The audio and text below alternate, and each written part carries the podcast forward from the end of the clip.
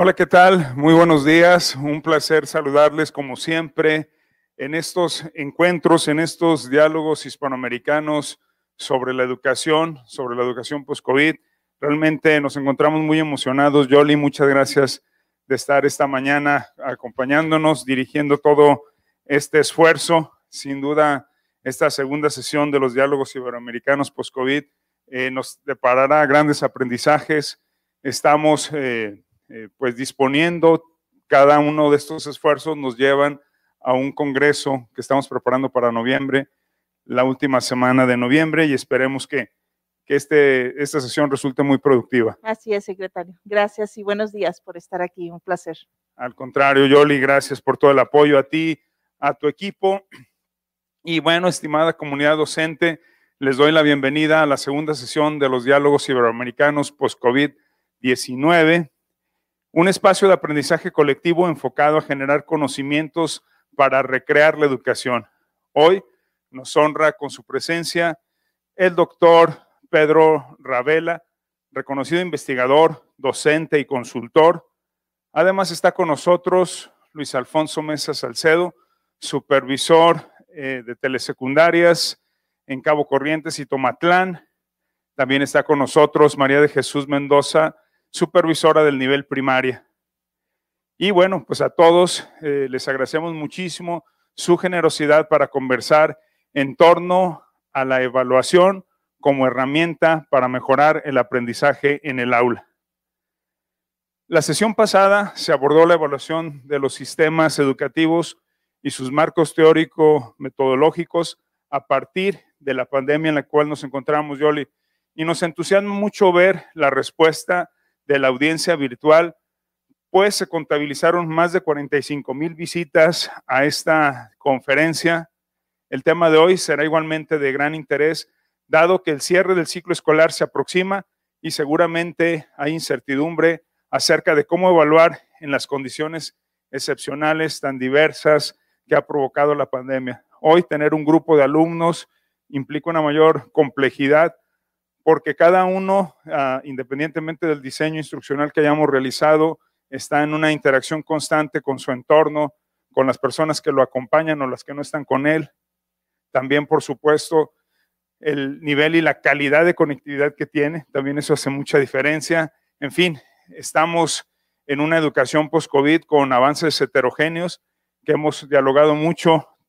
Tal vez es un momento eh, inmejorable para poder eh, profundizar en aquello que Siempre hemos tenido como meta los educadores sacar lo mejor de cada uno de los niños, de las niñas, de los jóvenes en función a sus capacidades, habilidades e intereses.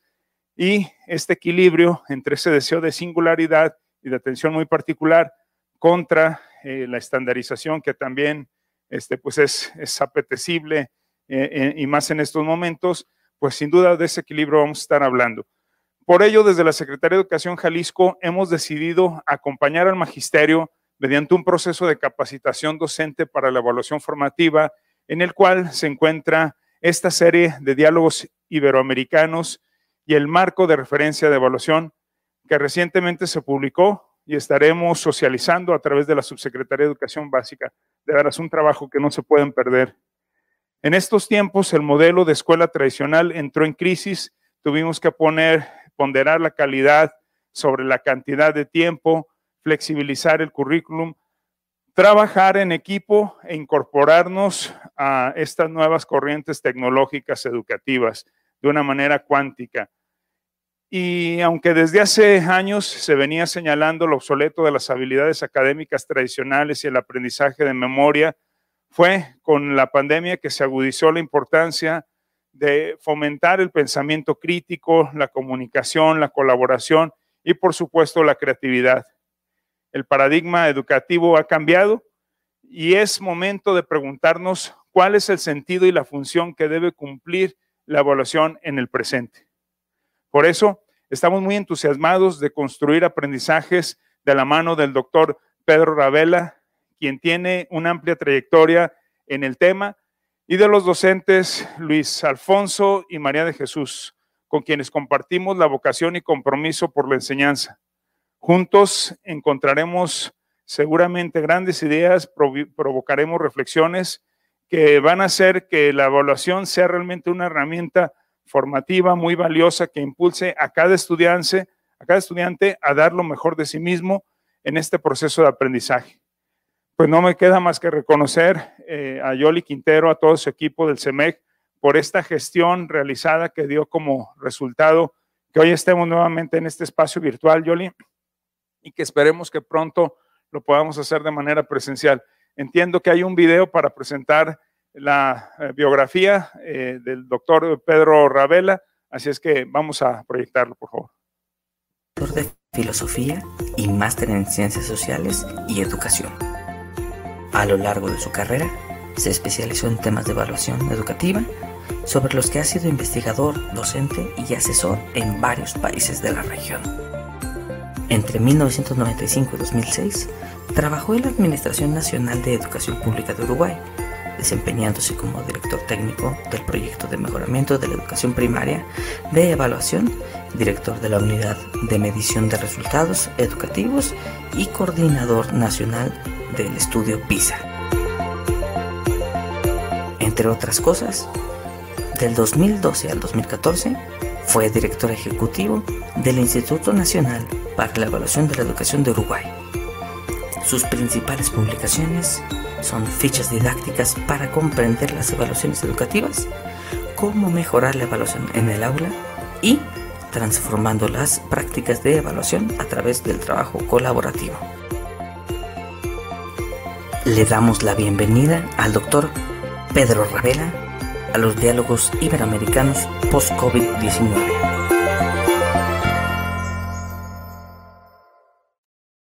Pedro Ravela, realmente nos sentimos honrados con tu presencia. Eh, muchísimas gracias de hacer este esfuerzo de sincronizarnos desde Uruguay. Eh, Jalisco es un estado que recientemente intensificó su relación y contacto con Uruguay. Eh, hemos encontrado muy buena receptividad sobre esta intención nuestra de dialogar. tú tienes mucho que decir, así es que no vamos a tomar más tiempo, simplemente quiero reiterar eh, la alegría que nos provoca que estés hoy con nosotros. Bienvenido. Muy bien, muchas gracias por, el saludo, muchas gracias por la invitación a, participar hoy.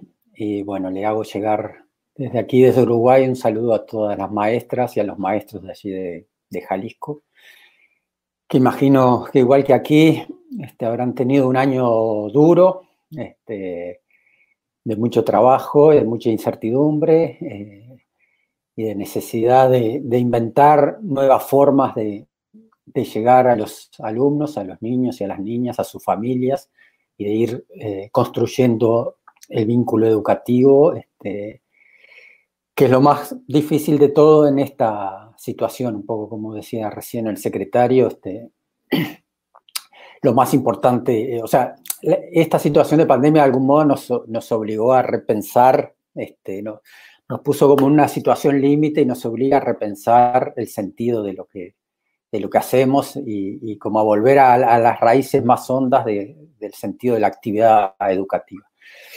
Y en ese sentido, en la conferencia de hoy, este, la idea justamente es trabajar en torno a la evaluación como herramienta de aprendizaje. Como mi intención va a ser este, como recuperar el sentido más genuino de la evaluación que muchas veces como que se nos pierde eh, en el camino. Este, la, y la conferencia la, voy a hacer, la vamos a hacer en dos momentos. En un primer, la primera parte va a ser más este, si se quiere, más como de reflexión sobre el sentido de la evaluación y voy a intentar como movilizar algunas cosas.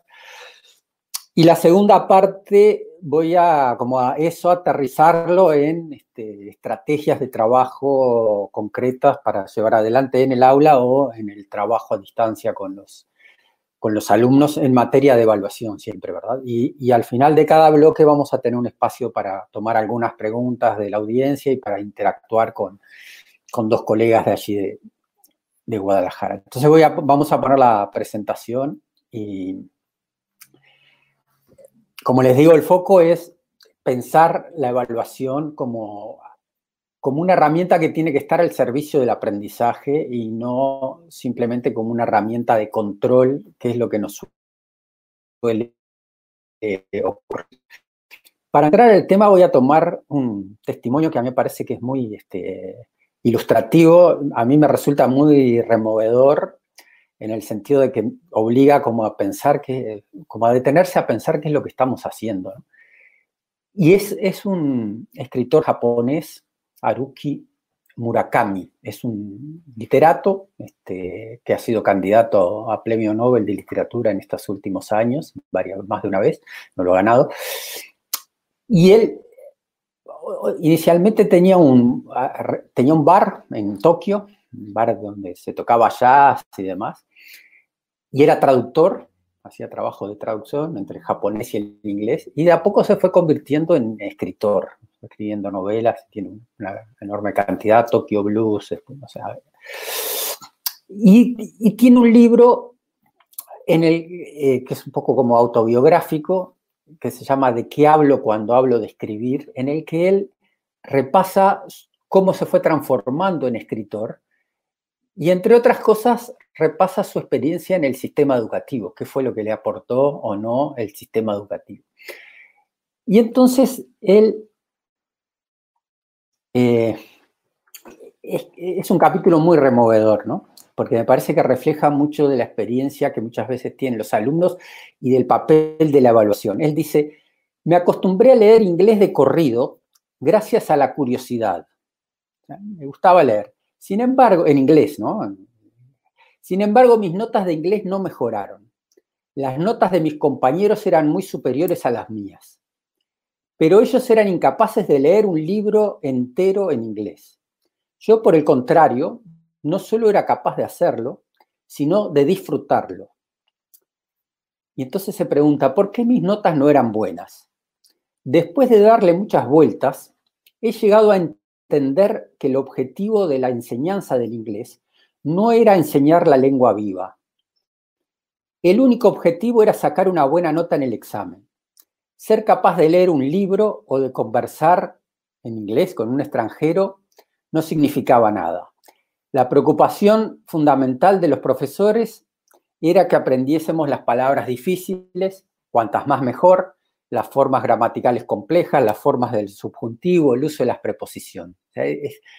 esta noción que muchas veces nos pasa, sobre todo en la escuela secundaria, en que como que nos abstraemos y tratamos de enseñar una cantidad de cosas como muy complejas y perdemos de vista lo central que es, en el caso del inglés, el, gusto y la capacidad de hablar.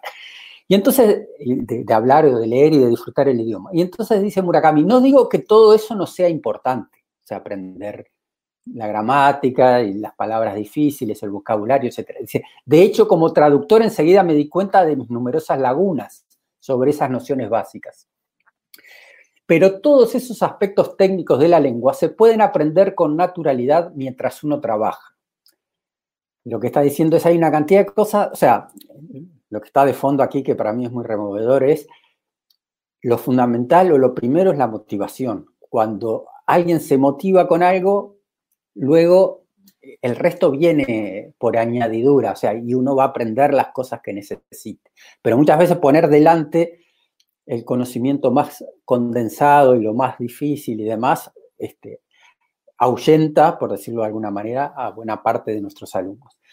Y él dice, no se trata solo de la enseñanza del inglés. Tengo la impresión de que el objetivo del sistema educativo es enseñar una técnica para superar exámenes. No está pensado para potenciar la capacidad del individuo.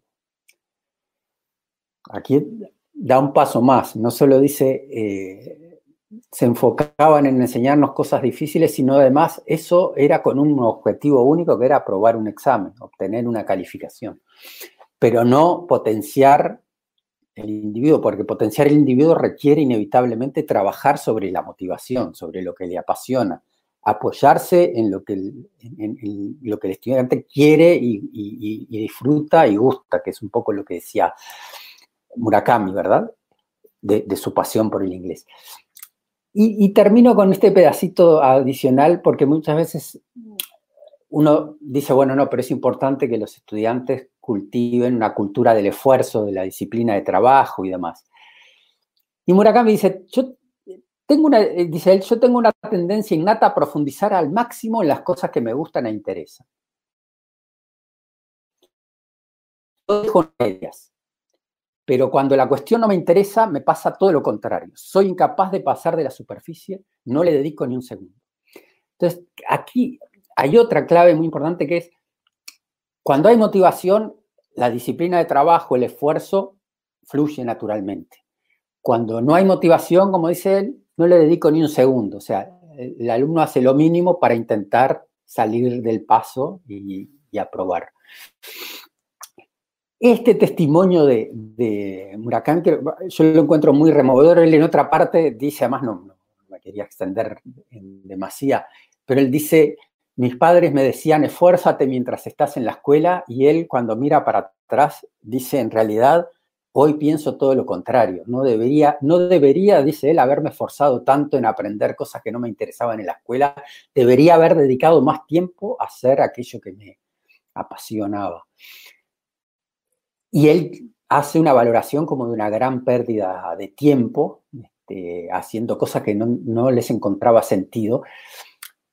Y eso es muy removedor porque es la experiencia de muchos jóvenes, sobre todo en la educación media, este, la sensación esta de estar superando obstáculos de cosas que no les interesan, que no les aportan.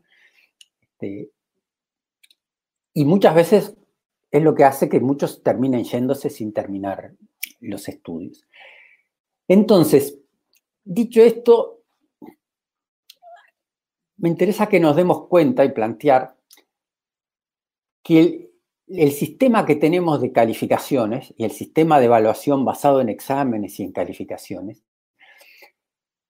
es parte, o sea, a veces lo damos por obvio, las cosas son así, no pueden ser de otra manera. Y en realidad es un invento relativamente reciente de la humanidad este, es, y, y, es parte del modelo de sistema educativo que se genera con la sociedad industrial, en el momento en que empieza se desarrollan las máquinas, primero de vapor, luego las máquinas eléctricas y a combustible, petróleo. Eh, se empieza a producir bienes a gran escala a través de la producción en serie. Y empieza toda una lógica, crecen además las burocracias nacionales, y se genera toda una lógica de organizar la producción de manera estandarizada. Y ese modelo ese, modo de pensar la actividad humana y las organizaciones no solo aplica a la producción de bienes materiales, sino que se fue aplicando al resto de las otras áreas y en particular se incorporó en el modo de pensar el sistema educativo, ¿verdad? Que el sistema, así como, o sea, por una buena razón, así como eh, la producción en serie de bienes materiales permitió que muchos más personas accedan a una cantidad de bienes, de alimentos, de artículos para el hogar, etcétera, que a los que antes no accedían, o, a, los que antes accedía solo una pequeña minoría. En educación también, o sea, el propósito fue construir un sistema educativo que llegara a todos. Y por eso se intentó como racionalizar la organización. Pero el problema sí es que eso se hizo sobre ciertos supuestos básicos, ¿verdad? Se partió de la base primero de que los alumnos son todos básicamente iguales. Todos los alumnos a los seis años pueden aprender tales y cuales cosas y a los siete estas otras. Se supone que todos pueden aprender lo mismo.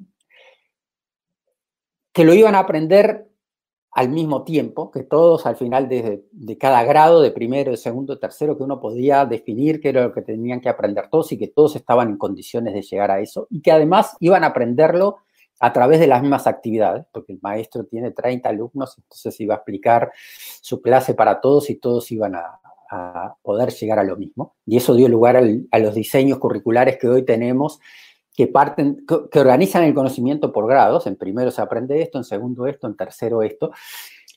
Y que además se hace en torno a ciclos anuales al cabo de los cuales se evalúa. Al final de cada grado evaluamos y calificamos, constatamos primero quién logró lo que debía haber aprendido en cada ciclo y en base de eso los evaluamos y resolvemos si aprueban o reprueban. Y en ese mecanismo la calificación además se fue transformando como en un premio al esfuerzo, ¿verdad? Tenemos una parte del supuesto pedagógico de que todos los alumnos son iguales y que todos pueden aprender lo mismo y en los mismos tiempos, una conclusión de es que la diferencia es el esfuerzo. O sea, en realidad todos pueden aprender y el que no aprende es porque no se esfuerza. Este, y en ese por eso digo que es un mecanismo un, enfoque de evaluación meritocrático en el sentido de que no reconoce la diversidad, presupone que los alumnos son todos iguales, todos pueden aprender lo mismo y de hecho en, los orígenes del sistema educativo se creó también la escuela especial para los que no eran este, normales, para que lo, que no se ajustaban al estándar. Pero el, sistema partía de la base de que no había diversidad y que en todo caso las diferencias obedecían al mérito o al esfuerzo individual que es la misma visión que muchas veces tenemos con respecto al bienestar económico, ¿verdad? Todos tenemos las mismas oportunidades y este, el que no se esfuerza, el que no, el que no gana dinero es porque no se esfuerza, lo cual es una parte de la razón, de la verdad, pero la, la otra parte es que los puntos de partida son muy desiguales y las personas nacemos en condiciones de vida muy distintas. Y con los alumnos pasa lo mismo y eso fue o sea, la noción de diversidad y el darnos cuenta de la diversidad de los alumnos fue un, trabajo que llevó todo el siglo XX y que hoy día está cada vez más claro. Pero la cuestión es que el sistema se fue conformando como una escalera, donde presuponemos que todos pueden aprender lo mismo en cada grado, evaluamos, la evaluación tiene una función de control y de selección, este pasa, este no pasa, y los alumnos van, se supone que todos van dando los mismos pasos en esa escalera año tras año.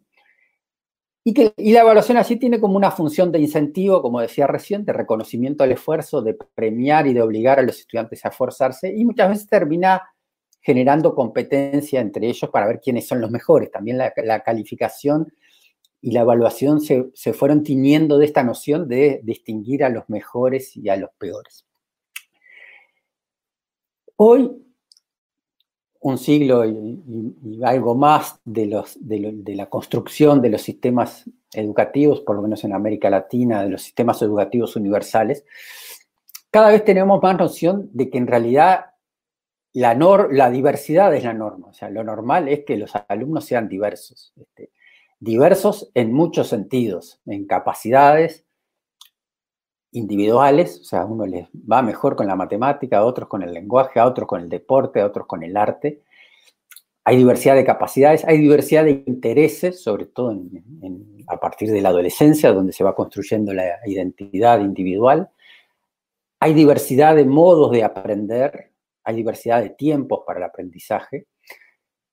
Todo eso dio lugar en la segunda mitad del siglo pasado a la noción de inteligencias múltiples, este, y además a la noción creciente de la importancia que tiene el contexto cultural y la diversidad cultural en que viven los alumnos.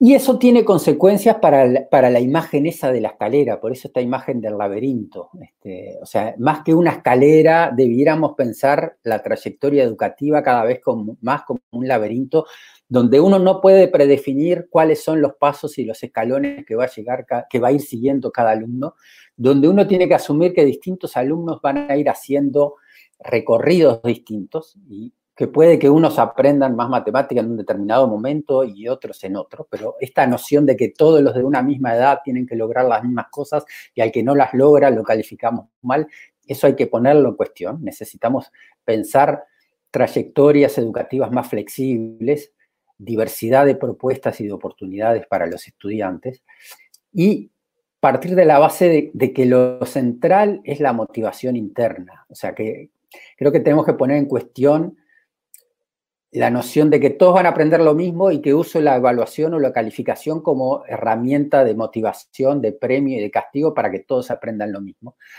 Y necesitamos ser un sistema más enfocado en detectar, la detectar y generar la motivación interna, detectar lo que al estudiante le interesa y promoverlo y apoyarse más en promover esa motivación interior y en generar oportunidades de aprendizaje a partir de esa motivación. Entonces, pero lo que fue ocurriendo en el sistema es este, ¿no? Que la, evaluación se fue transformando en sinónimo de calificación. Esos primer lugar, es algo que, está en la norma, digamos, es parte, necesitamos repensar nuestras normas de evaluación en los sistemas educativos. Pero esas normas se, fueron traduciendo en prácticas que son muy difíciles de cambiar porque las tenemos naturalizadas. También las familias y todo el mundo espera la calificación. Esto que aparece ahora en pantalla son testimonios de docentes, algunos de allí de México, en trabajos que hemos hecho en, varios países de América Latina sobre cómo evaluamos a los estudiantes. Y entonces las cosas que nos decían los maestros son, bueno, yo evalúo constantemente conducta, higiene, trabajo, participación, interés, califico lo afectivo, la colaboración, la participación, cómo se comportan, lo cognitivo. Entonces, y muchos puntos que damos por asistencia, etcétera, ¿verdad? Y hago esto último, en todas las clases les pregunto para que los niños se ganen sus puntos. Lo que me interesa que vean es que, primero que esto termina convirtiéndose en una especie de, gran hermano donde todo lo estamos calificando, por tanto les enseñamos a los alumnos a, actuar este, en función de la calificación, actuar para ganarse sus puntos simular que participan o que están interesados porque allí les vamos a dar puntos. Y termina en esta especie de, yo le llamo la, la pócima mágica de la bruja, digamos, que son esos promedios que combinan puntajes que el alumno va teniendo por una infinidad de cosas, ¿verdad? Este, y, y, le llamo la pócima de la bruja porque es como el caldero donde uno pone tres hojas de laurel y cuatro pelos de gato y demás, y revuelve, y entonces con el promedio hacemos lo mismo, ponemos unos puntos por una tarea que hizo, unos puntos porque habló, participó en la clase, unos puntos porque eh, se portó bien o porque vino aseado a la clase, etcétera, o porque dijo algo que a mí me gusta como docente, y todo eso lo revolvemos y termina en un promedio que en realidad nadie sabe del todo qué significa. O sea, en realidad significa muchas cosas distintas y además significa cosas distintas según el alumno y además significa cosas distintas según el docente, porque cada docente tiene su propia idiosincrasia y, se fija en ciertas cosas. Entonces confunden a todos, pero lo más grave es que se transforman como en el objetivo principal, ¿verdad? Es como la zanahoria para el burro. Este, como el dinero en la sociedad de consumo. Todo se hace para tener una calificación. Otra profesora nos decía, ojalá no fuera así, pero en la casa, si te portas bien, tienes permiso para salir y acá, en la escuela, puntos. Tiene que haber una presión, algo escrito para que ellos se motiven para hacer algo. Los alumnos solo se toman en serio aquello que se califica. Si no hay nota, hacen los trabajos a medias es como la plata, nada se trabaja porque sí. O sea, esta constatación muy lúcida que hace esta profesora, en realidad, o sea, es, resultado de una construcción en la cual participamos los docentes, ¿verdad? Y, no es que seamos responsables únicos porque es muy difícil salirse porque la sostienen también los papás. Si no ponemos una calificación, muchas veces son los estudiantes mismos o sus papás los que vienen a pedir la calificación. Pero es, muy dramático esto de que lo que, esto de que lo que no tiene calificación como que no tiene valor este, y que los estudiantes no van a hacer nada si no es porque hay una calificación detrás. O sea, creo que es serio el que hayamos tergiversado el, trabajo educativo hasta este punto en que el, el, aprender en sí mismo no tiene valor, no tiene interés, todo tiene que ver con una calificación. Y lo más serio de eso, porque es lo que generan los alumnos con dificultades, porque los alumnos que tienen buenas notas, allí no hay problema porque se motivan, la calificación les sirve como incentivo y los, mantiene vinculados a, la actividad educativa y mal que bien, más o menos, pero algo logran ir aprendiendo eh, a, través del estímulo de la nota. El problema es con los estudiantes que tienen dificultades, que, no logran encajar del todo en, la labor, en el tipo de tareas que les proponemos en la escuela. Después en la segunda parte de la conferencia voy a, poner en cuestión el tipo de tareas que proponemos. Pero por ahora quiero quedarme en la calificación. Es decir, tenemos un problema allí con, este, con los alumnos que, entre comillas, fracasan en la tarea escolar porque reforzamos esa sensación de fracaso a través de la calificación. Y la calificación, si bien puede servir de motivación para los que les va bien, es altamente desmotivadora para los que les va mal y los va dejando fuera. La viñeta esta de Kino al final, este, a través de Manolito, que es el, personaje de la, de un almacenero, inmigrante español y demás, este, es muy ilustrativa, ¿verdad? Levante la mano el que, el que no haya entendido. Y Manolito levanta la mano y pregunta, ¿qué es lo que no entendiste? Y Manolito dice, de marzo hasta ahora nada. Este, marzo es el mes aquí en el Río de la Plata en que comienzan el año lectivo. Eh, pero es muy ilustrativo de este efecto de, de generar un juego en torno a las calificaciones que a una enorme proporción de los estudiantes los deja fuera y que solo funciona con unos pocos que son los que están los que logran buenas calificaciones para los cuales el juego resulta de interés. Ahora, como si queremos tener un modelo educativo inclusivo, si partimos de la educación como un derecho, donde todos pueden aprender, donde asumimos que la diversidad es un hecho y, que está bien y que hay que promoverla además, y que la diversidad no debería ser un obstáculo para ejercer ese derecho. Eso implica que necesitamos pensar en, un modelo distinto, necesitamos abandonar el modelo este selectivo y meritocrático que heredamos de la, de la lógica de la evaluación industrial, necesitamos separarnos de ese modelo que está enfocado en el esfuerzo individual y en que todos tienen que aprender lo mismo, en la estandarización. Y necesitamos pensar en un modelo más orientado a, un poco a lo que decía Murakami, el sistema no está pensado para potenciar la capacidad del individuo. O sea, necesitamos un modelo que mire más a las capacidades y a las motivaciones internas de cada estudiante y que parta desde allí, o sea, que, que la mirada no esté puesta, porque en el modelo actual la mirada está puesta sobre todo en el estándar, que es lo que todos tienen que lograr un modelo nuevo en el siglo XXI requiere partir no solo de, que queremos que todos aprendan ciertas cosas, sino de mirar mucho más el punto de partida, dónde está cada uno, qué cosas le interesan, qué, qué capacidades y potencialidades tiene y cómo podemos promoverlas. Que eso es algo que, esto que estoy diciendo, esto último, era algo que no estaba presente en el, en el momento en que se desarrollan los sistemas educativos. Allí parte herencia de la Revolución Francesa y demás, todos somos iguales, todos somos iguales ante la ley y todos somos iguales también ante el conocimiento, se suponía. En realidad sabemos hoy que no, no somos todos iguales ante la ley, no somos todos iguales económicamente y no somos todos iguales en términos de nuestras posibilidades, intereses para, para el aprendizaje. Entonces necesitamos, si queremos un modelo inclusivo, necesitamos eh, trabajar eso. Y aquí como para empezar como a cerrar esta primera parte y, enfocarme en la importancia que tiene la evaluación formativa. Me gusta mucho usar esta imagen, la imagen del maratón como metáfora de lo que es un enfoque de educación inclusiva y del tipo de propuesta educativa y de evaluación que necesitamos hacer esta imagen es de, aquí de la, ciudad de Montevideo, el maratón se corre en general en el mes de abril, obviamente estos dos últimos años no lo hemos tenido. Eh, y lo interesante del maratón como, como experiencia es preguntarse, ¿para qué corre tanta gente? Estuve mirando que también allí ustedes tienen su, su maratón de, en Guadalajara. Pero háganse la pregunta un segundo, ¿no? ¿Para qué corre toda esta gente? Y uno, la respuesta rápida, digamos, que uno podría dar es, bueno, si la gente corre para ganar, cuando alguien se inscribe en una competencia, este, en general, es porque, porque quiere ganar. Y en realidad no es así. O sea, la mayor, la enorme mayoría de la gente que participa en un maratón ya sabe antes de empezar que no va a ganar.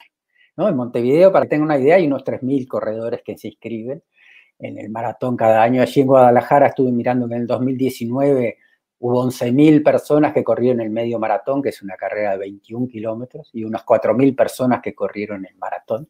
Y en ciudades más grandes como Berlín, Nueva York, Chicago, Londres, que son las maratones famosas, corren unas 40.000 personas. Y de esas personas, apenas, hizo el cálculo, el 0,03% tiene alguna chance de ganar la carrera. Es decir, la casi totalidad no va a ganar, sabe que no va a ganar. Allí tienen para ubicarlos en términos de datos, estos son los dos récords mundiales, el Yud Kipchoge, los dos son keniatas, y Mari Keitani, que es en femenino, y sus récords mundiales en 2018 y Mari en Londres en 2010 tiempos, el tiempo para los 42 kilómetros es de 2 horas, 1 minuto, y para damas de 2 horas 17 minutos.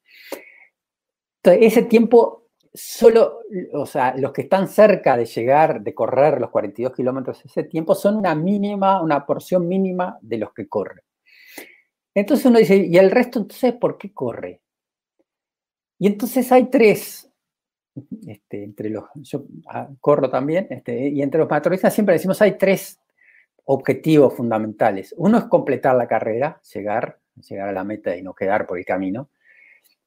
Un segundo es disfrutar este, el, el, hecho de correr. La gente corre porque le gusta correr, no porque vaya a ganar. Y un tercero que es mejorar. O sea, el principal criterio que tiene alguien que corre estas carreras es mejorar su tiempo anterior, no tanto llegar primero ni ganarle a nadie. Aún, incluso entre conocidos ya se sabe, entre corredores, que cada uno tiene su, ritmo este, y, uno en general no se compara con otros, salvo como digo, una porción que son los, que, los deportistas de élite que son los que pueden llegar a, a ganar. Pero la gran mayoría no corre para ganar, sino que corre para disfrutar, para llegar, para mejorar. Y entonces, ¿a qué viene esto? A que cuando, para, si uno quiere evaluar cómo le va a alguien en un maratón, uno tiene tres modos distintos de hacerlo, que después vamos a ver que tienen que ver con lo que nos pasa en el sistema educativo yo puedo evaluar el desempeño en maratón primero a partir de la, de la, comparación entre personas, o sea, quién es mejor y quién peor, quién llega primero, quién gana, que es, como les decía, esa es la, norma de evaluación o el enfoque de evaluación, quién gana, quién llega primero, quién es mejor, que solo aplica para menos del 1% de los corredores, los que compiten para llegar a los primeros lugares, que son los de élite. Hay un segundo modo de, o un segundo punto de referencia para evaluar, que no es quién llega antes y quién llega después, sino que tiene que ver con franjas de tiempo. Como les acabo de decir, el, récord mundial, los maratonistas de élite corren en dos horas, poco más de dos horas. De hecho, uno de los grandes objetivos es que alguien en algún momento logre correr por debajo de las dos horas. Los deportistas de élite corren por debajo en general de las 2 horas 20, 2 horas 30, 2 horas 20, alrededor de eso es el, criterio para poder ir a los Juegos Olímpicos. Así que los, los, atletas profesionales tienen ese estándar, digamos, que es 2 horas 20, varía según para varones y para damas, pero está en ese entorno la franja de tiempo de las tres horas es de los, de los buenos corredores, o sea, los que corren por debajo de las tres horas son en general gente con un estado físico muy bueno y que entrena regularmente y demás. La franja entre los tres y cuatro horas es la franja de los aficionados, este, y lo mismo que la de cuatro a cinco, bueno, y hay gente que demora más de cinco y que no le importa, que termina caminando. Este, yo estoy en la franja en torno a las cuatro horas. Este, pero hay un segundo modo de evaluar que es estableciendo ciertos estándares, que es esto, uno puede decir, bueno, hay, un estándar para los Juegos Olímpicos que es 2 horas 20, otro estándar que sería las 3 horas, y uno puede fijar de, distintas franjas. Ese es un segundo punto de referencia. Y hay un tercero que es, como decía recién antes, es reducir la propia marca, bajar la propia marca. El otro punto de referencia que uno puede tomar es cómo me fue en la carrera anterior y si en esta este, logro mejorar. Mis dos últimas experiencias, por ejemplo, fueron de 4 horas 19 y después 4 horas 7. Entonces, independientemente de si, si estuve mejor o peor que otros, o independientemente de qué franja estoy, el haber logrado superarme a mí mismo, o sea, mejorar mi marca anterior, eso ya es es una, desde mi punto de vista, una evaluación positiva del desempeño. Entonces aquí hay un tercer modo de evaluar que es el mirar el progreso y el fijarse metas individuales que no tienen que ver con los demás, sino que yo me, cada uno se pone sus propias metas. Y esta es parte de la riqueza del maratón, que cada corredor, o sea, que algunos corren para ganar, otros corren para mantenerse o llegar a cierta franja de tiempo, y todos en general corren para mejorar su meta anterior y su, su tiempo anterior y progresar. Y esas tres puntos de referencia dan lugar en, educación a tres tipos de modos de, enfocar la evaluación. Una que es la, competitiva o la selectiva, quiénes son mejores y quiénes son peores, y que eso lo que propicia es competencia. Y que eso en educación yo creo que no tiene mucho sentido, salvo cuando hay un acceso a becas o a plazas o ese tipo de procesos selectivos, allí puede tener sentido la comparación entre estudiantes, pero es el único caso. Sin embargo, en las calificaciones está muy metido este, comparar quiénes son los mejores alumnos, los premiamos, este, eh, no sé cómo es allí en México, en Uruguay tenemos, creo que en México también lo tienen, sí, lo tienen, esta de los abanderados, que son los mejores alumnos que llevan la bandera. Entonces, eso educativamente es bastante trágico porque es algo que está abierto a unos pocos. O sea, no es cierto que todos pueden, sean iguales y que todos pueden llegar a las mejores notas. Es como el maratón. Los que van a competir por los primeros lugares son el 0,5%, 0,05%, 0,03 y pico por ciento. Esos son eh, los Kipchoge y los Keitani, que está muy bien que estén ahí, que compitan, pero no es, ese juego no es para la enorme mayoría. Y entonces tenemos que darnos cuenta en educación, que el enfoque selectivo no es el que va a motivar a la mayoría. Un segundo enfoque es el, de evaluación, es el enfoque criterial, que consiste, al igual que en, la carrera decimos ponemos ciertas franjas o puntos de referencia o estándares, en educación ponemos ciertos estándares, establecemos ciertos logros que esperamos que todos consigan. Y ese es otro modo de evaluar y un modo de usar las calificaciones es para constatar quiénes lograron ciertas cosas y quiénes no. Y es el, modo habitual, o, junto con el de la competencia, uno de los modos habituales que utilizamos para calificar, que tiene, su, tiene la virtud, digamos, de intentar que todos lleguen a ciertas cosas, pero tiene el problema de que, de que, de que no se adecua a las necesidades o las capacidades de las distintas personas. Es como el maratón, está muy bien tener como meta o decir, bueno, a ver quiénes corren debajo de dos horas y media, quiénes corren entre tres y cuatro, pero la meta de estar en una determinada franja no necesariamente está al alcance de todos. Y hay un tercer enfoque que es comparar el logro de, cada estudiante con su propio estado anterior y ponerse enfocarse no tanto o, no solo si llegaron a cierto logro, sino si están mejorando. Y el enfoque, igual que en el maratón, el enfoque de progreso, que es esto, enfocarse en la mejora, tiene la virtud de que puede motivar a todos. O sea, todos pueden mejorar en algo siempre.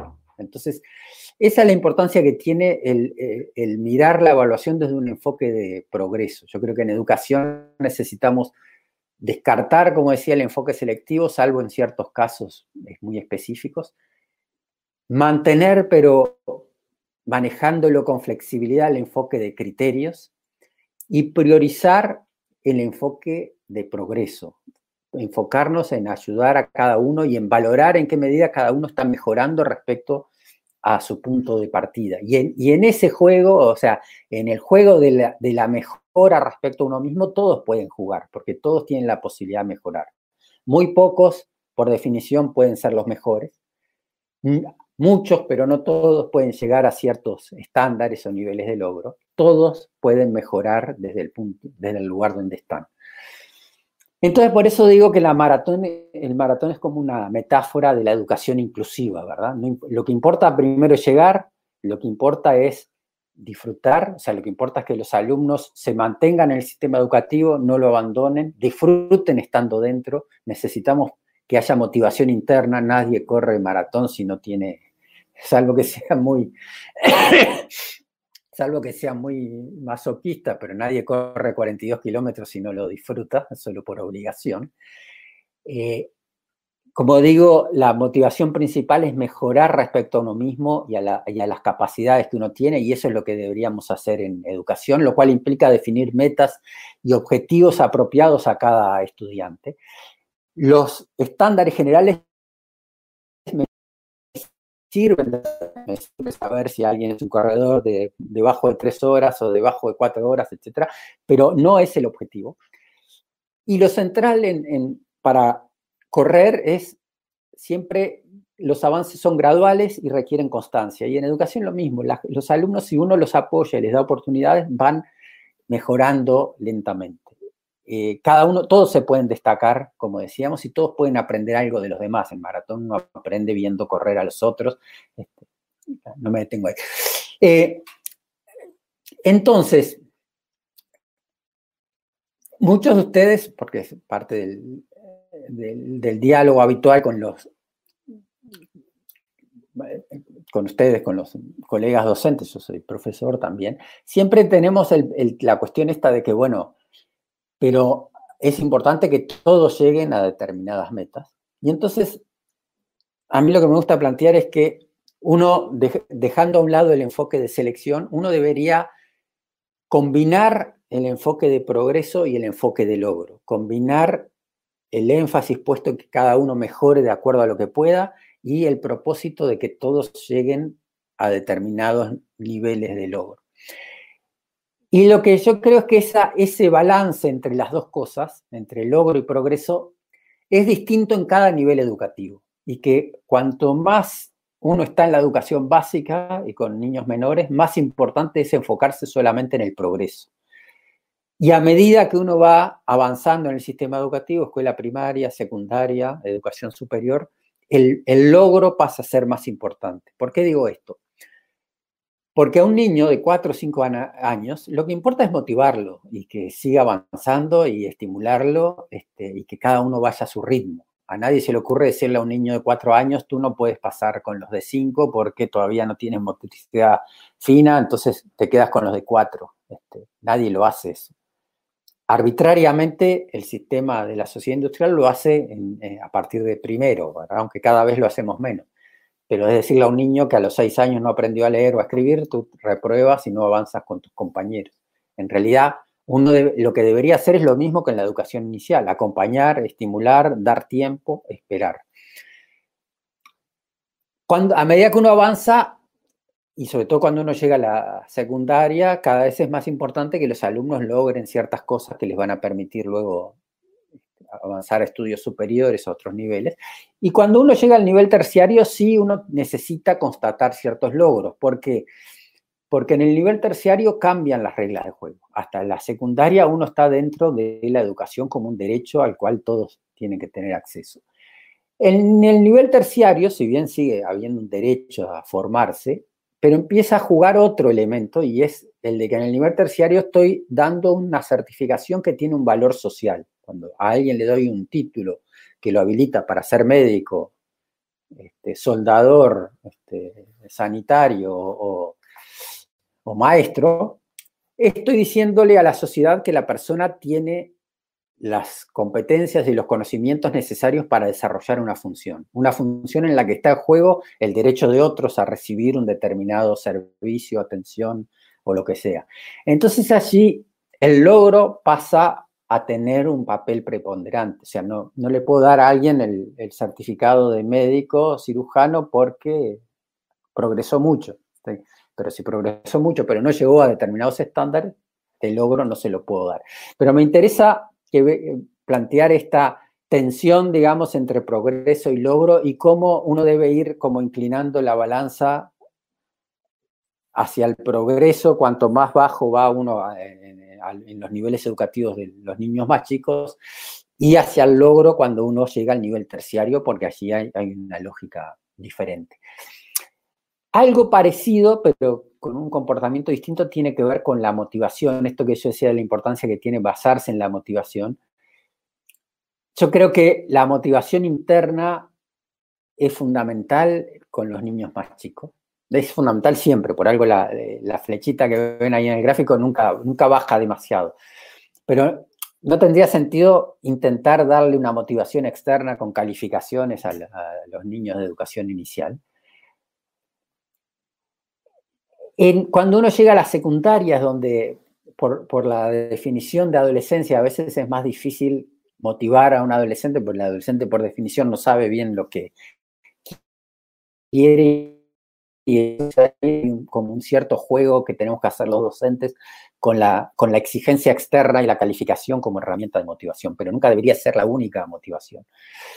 Y luego, como digo, en el nivel terciario, como, como allí las personas ya definieron una vocación, eligieron un área que les interesa y como que la motivación interna muchas veces vuelve a medida que, que avanza la secundaria y que los estudiantes van definiendo un perfil, retoma eh, vuelve a subir la importancia de la motivación interna, que como digo, siempre es, importante.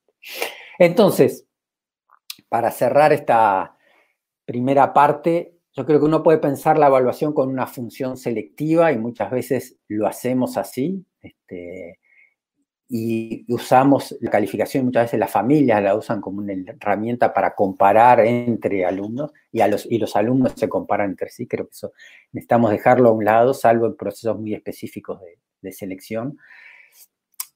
Habitualmente usamos la calificación como herramienta de certificación del logro, quién llegó a lo esperado y quién no, y eso no está mal, pero necesitamos relativizarlo en función de las capacidades e intereses de cada uno y entonces allí es donde entra en juego la evaluación formativa eh, como evaluación orientada a ayudar a cada uno a progresar de acuerdo a, sus posibilidades.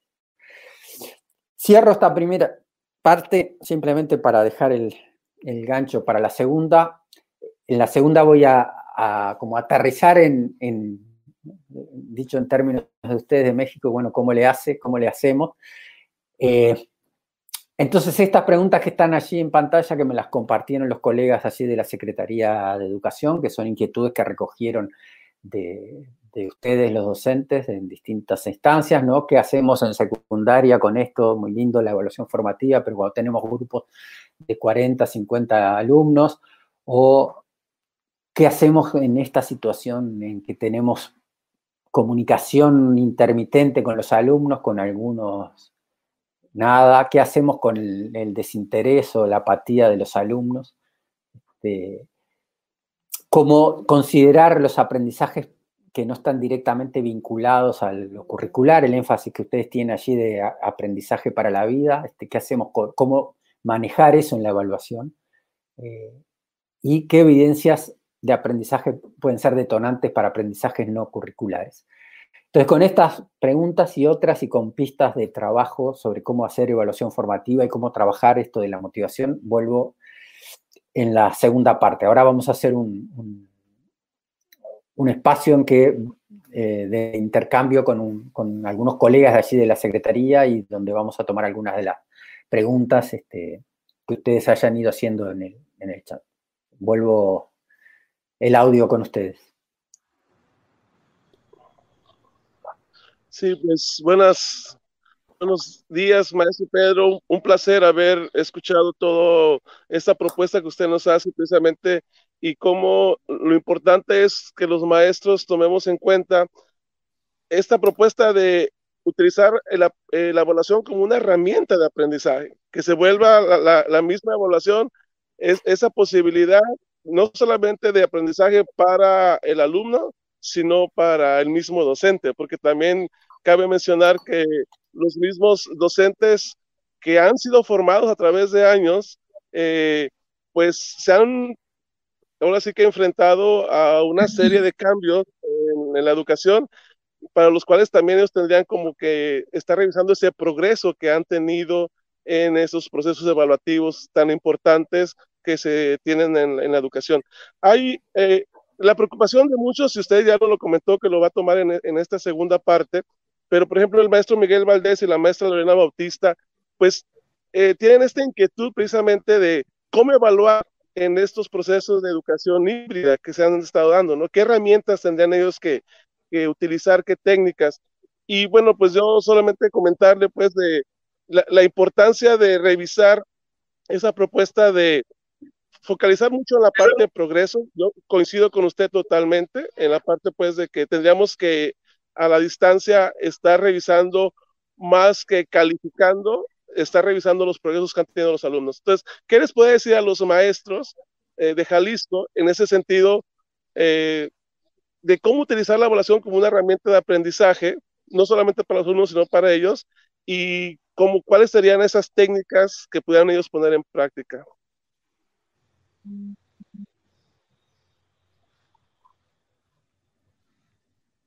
Bien. Eh, sobre las técnicas específicas voy a trabajar ahora en la segunda parte, así que lo, mantengo un minuto porque además prefiero como ilustrarlo con ejemplos que es lo que voy a hacer ahora. Sobre la evaluación como herramienta de aprendizaje para el docente, eh, me gustaría decir dos cosas. Una que es la más este, obvia, digamos, y es, o sea, es que la evaluación formativa, la evaluación es formativa en la medida que uno hace algo con ella para mejorar. Y muchas veces decimos, bueno, la evaluación formativa es cuando el docente, a partir de la evaluación, modifica su propuesta de, enseñanza, lo cual está bien, es una parte.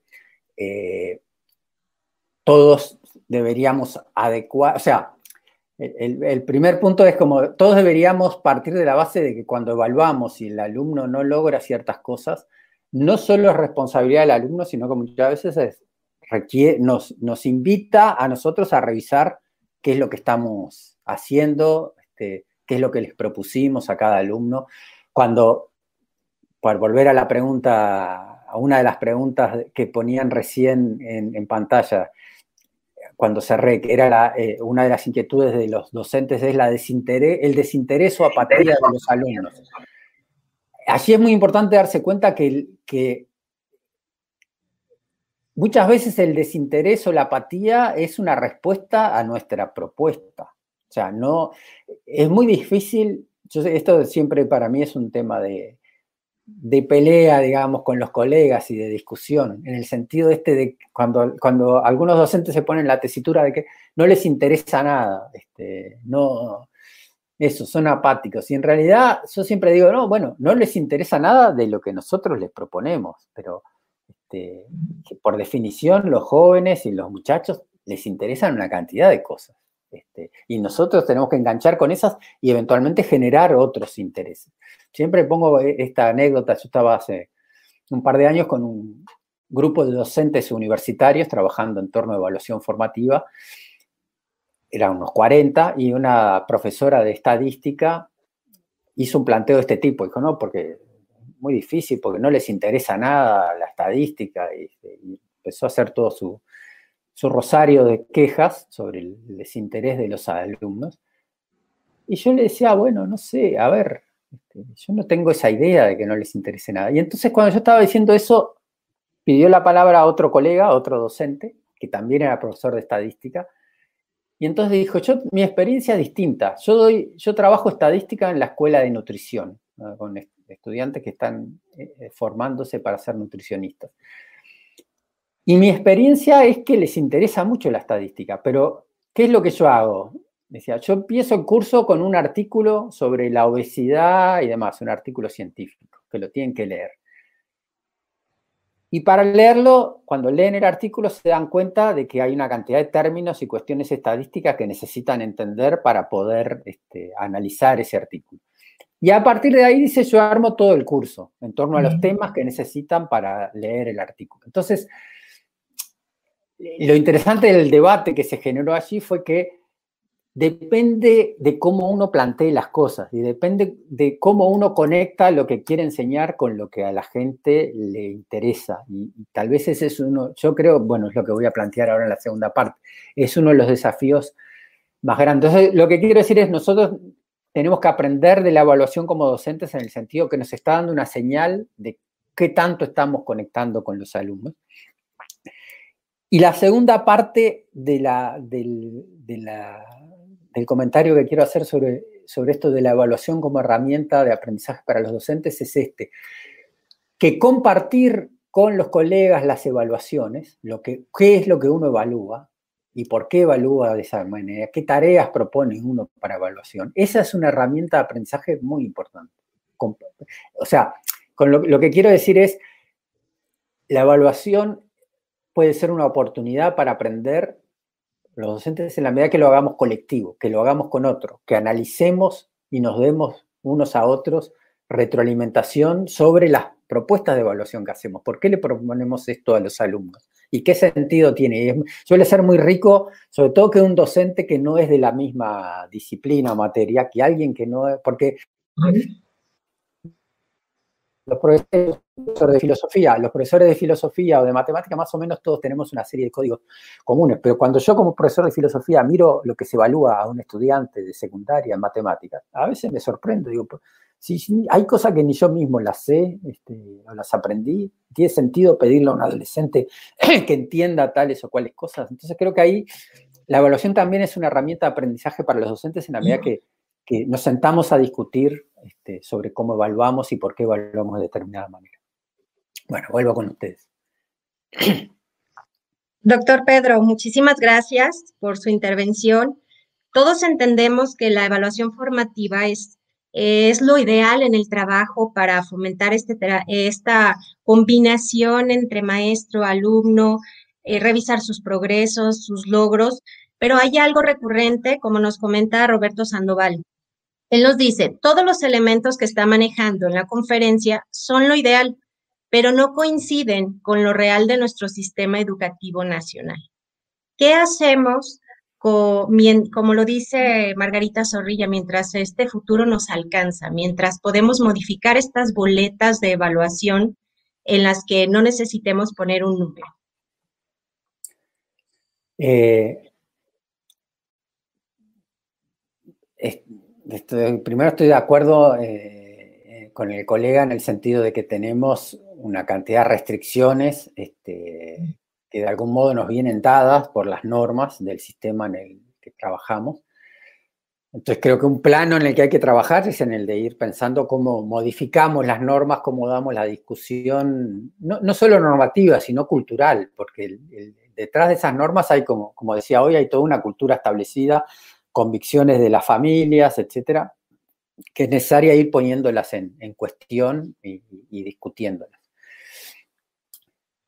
Al mismo tiempo, yo creo que un poco en la línea de esta frase de, Margarita Zorrilla, que es una colega de allí de México, que tú eh, señalabas, que es mientras el futuro nos alcanza, ¿qué hacemos? O sea, la cuestión es, bueno, pero mientras cambiamos o discutimos cambio en la cultura y en las normas, yo creo que ahí uno siempre tiene cierto espacio o margen este, para hacer cosas. O sea, eso, en mi caso, eso es una convicción de toda mi vida en el sentido de que uno no tiene más remedio que eh, cumplir con las normas, pero al mismo tiempo no hay norma, eh, las normas nunca abarcan este, todas las posibilidades. De hecho, o sea, siempre los seres humanos tenemos márgenes de acción. Entonces, yo creo que, por ejemplo, podemos tener la, obligación de dar un número, pero ese número lo podemos construir de maneras distintas y lo podemos fundamentar de maneras distintas. Entonces, pongo un ejemplo para ilustrar esto. Eh, hace también no, muchos, no mucho tiempo trabajando con un grupo de maestras de, de escuela primaria aquí en, Montevideo, una maestra de sexto, del último grado, me decía, tengo una alumna, una niña con síndrome de Down. Y hizo un trabajo excelente durante todo el curso. Este, estaba motivada, aprendió una cantidad de cosas, siempre con buen ánimo, siempre trabajando, etc. Y me decía, y yo le quiero poner un 10 de calificación. Pero no sé qué hacer, me dice, porque el año que viene va a pasar a secundaria y si llega con un 10, los profesores van a pensar que sabe hacer o que puede hacer una cantidad de cosas que ella en realidad no puede. Y entonces me van a decir, pero ¿cómo pasó con un 10 si esto no sabe o esto no puede? Y entonces se dio toda una discusión en, el grupo y a lo que llegamos, mi postura es, hay que dar ese 10, porque eh, eh, insisto en esto de logro y progreso, o sea, el 10 puede significar dos cosas distintas, o tres, volviendo al ejemplo de hoy, puede significar 10 es el mejor, puede significar 10 llegó a hacer todas estas cosas que están en el estándar curricular, o 10 puede significar dio todo lo de sí, todo lo que podía y, logró el máximo de acuerdo a su potencialidad. Entonces yo lo que decía es, bueno, habría que poner el 10 y explicar o justificar por qué, qué, significa ese 10 y eso comunicárselo a los profesores o a la familia misma. O sea, este 10 significa esto y obviamente no significa que pueda hacer todo, este, porque hay cosas que no puede, pero no porque no quiera, sino porque no va a poder nunca por, por su condición de síndrome de Down. Entonces, lo que quiero decir con esto es que uno siempre creo que tiene algún margen este, como para, dentro de la norma, este, como construir sentidos diferentes. Eso. Muy bien, maestro. Pues mire, eh, comentaba por ahí una de las maestras sobre la cuestión de la boleta y creo que eso es importante. Cierto que la boleta es un formato, pero considero pues importante, como usted lo comentó con este ejemplo de esta niña con síndrome de Down, que podemos a la boleta agregarle la cantidad de hojas que sean necesarias para poder informarle al docente del siguiente ciclo de qué interpretación tiene mi 10 o qué interpretación tiene mi 9, para que él esté en condiciones de poder ayudarle en esta barra de progreso, que es lo que realmente teníamos que estar buscando y que en la pandemia creo que es importante que todos retomáramos. Vamos a dar pie, maestro, a la segunda parte de, su charla, de su plática. Si gusta, aquí vamos a estar muy atentos a todo lo que usted nos está compartiendo.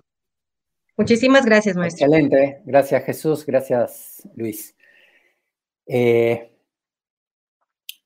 bueno, entonces vuelvo a las, a las preguntas este, que tenía en pantalla y voy a intentar este, dar algunas respuestas y ejemplos prácticos de, y avanzar un poco en esta línea de, los espacios que tenemos para hacer cosas distintas.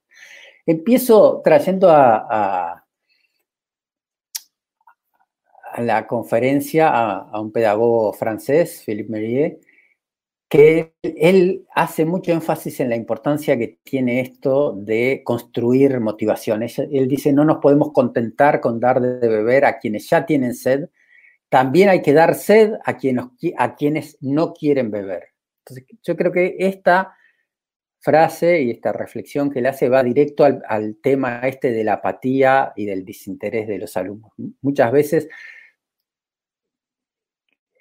es, esa apatía este, con respecto a lo que les estamos proponiendo y creo que en cualquier caso siempre tal vez el, desafío más importante en el trabajo docente es este, cómo uno logra conectar hacer una conexión entre lo que uno quiere enseñar, entre el currículum y la experiencia y la motivación y los intereses de, los estudiantes. Y María dice, para generar el deseo hace falta generar problemas.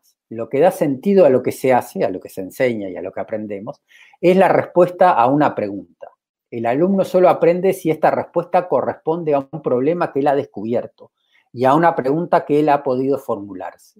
Si le damos respuesta sin ayudarlo a ver a qué responde, el alumno no puede tener deseo de aprender. Lo que quiero decir es, lo que dice María es, muchas veces el conocimiento que intentamos comunicar es respuesta a preguntas que los alumnos no se hicieron. El, conocimiento geométrico, por decir algo, lo construyeron, se construyó en la antigüedad este, en respuesta a necesidades vinculadas a la medición de los terrenos, de lo mismo, toda la matemática originalmente nace en torno a la necesidad de cálculo, de cantidades, de bienes, etc. Y así cada cosa, o sea, los avances científicos tienen que ver con problemas, con respuesta a problemas que se enfrenta a los que se enfrentó la humanidad o las personas que se dedican a una determinada disciplina. Entonces, el problema es que muchas veces nosotros presentamos el conocimiento o el contenido sin que haya una necesidad de usarlo.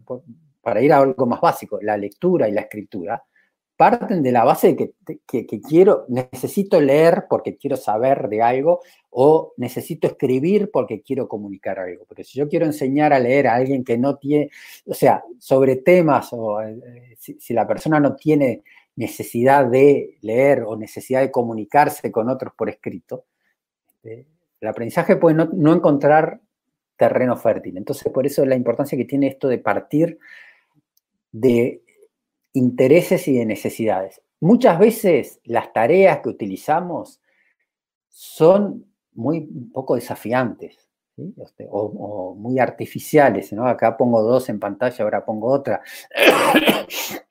se usan 12 metros de listón para hacer 8 moños iguales. ¿Cuántos metros de listón se usan cada, para cada moño? Y esa es una pregunta que aparecía seis veces repetida, este, cambiando la cantidad de metros de listón y la cantidad de moños. Y lo que había que hacer se cuenta la cantidad de metros de listón la cantidad de. Pero eh, esto, o sea, en términos de desafío es muy pobre, o lo mismo este otro desafío que es de Perú a la, derecha, que son estas operaciones con potencias y raíces cuadradas, raíz cúbica, que también son cosas como muy abstractas que a algunos les puede motivar a hacerlas, sobre todo si les va bien y les puede dar algún incentivo, pero la gran mayoría no entiende, es como Anolito, no entiende de qué le estamos hablando. Entonces creo que la cuestión esta de la evaluación formativa y de la o sea, yo creo que tiene que ver con la motivación y la motivación de algún modo nos remite y nos obliga a repensar el tipo de tareas. Muchas veces, o sea, y además creo en particular que en la situación de distanciamiento, una de, tal vez el desafío más importante es cómo logramos involucrar y generar algún tipo de motivación en los alumnos hacia tareas o hacer cosas que les interesen.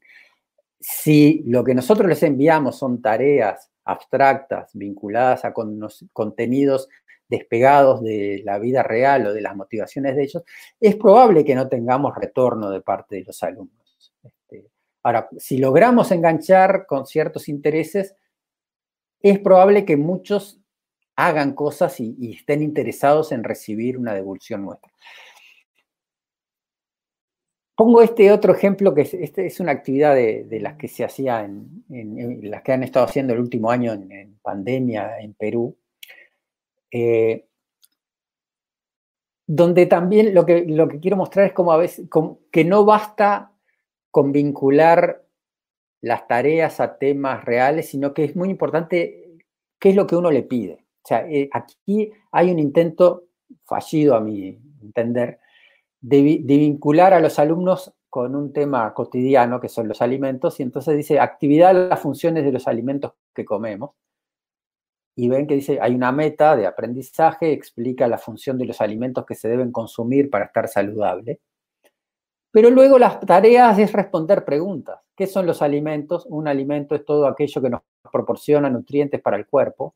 ¿Qué contiene? Los alimentos contienen proteínas, azúcares, vitaminas, grasas, aceites, sales minerales. O sea, lo que quiero mostrar con esto es que muchas veces, aun cuando nos pongamos en un tema este, que a los alumnos les es familiar o les podría llegar a interesar, el tipo de tarea que les pedimos es muy este, de repetir en abstracto el contenido.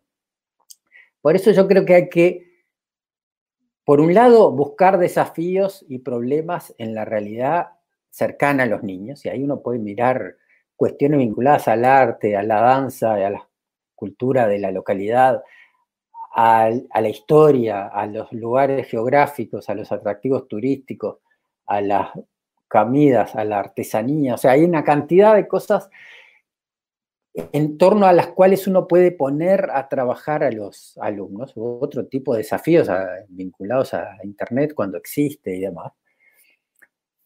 Pero por otro lado, además de eso, es muy importante pensar las propuestas en términos de productos, de que el alumno, la tarea del alumno no es contarme a mí o dar, responder preguntas, sino elaborar un producto.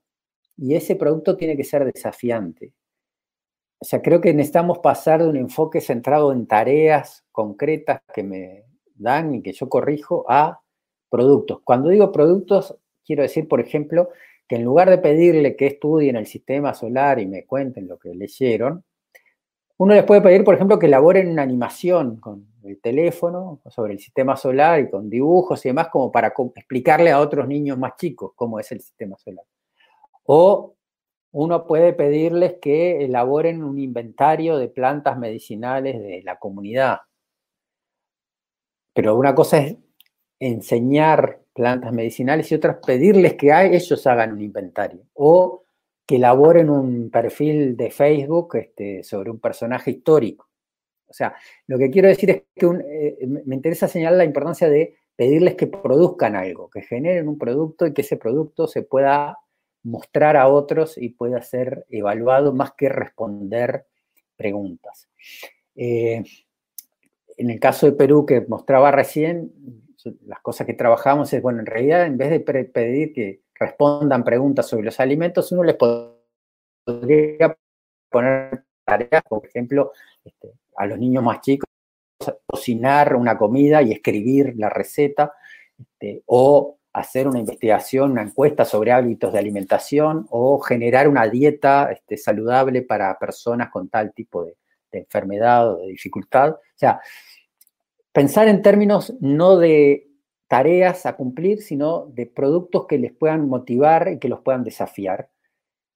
¿Qué es lo que nosotros en el, en el libro Cómo mejorar la, eh, evaluación en el aula le llamamos tareas auténticas. Este, tareas auténticas en el sentido de que no se trata de repetir el conocimiento, sino de generar algo nuevo que, que involucra conocimiento.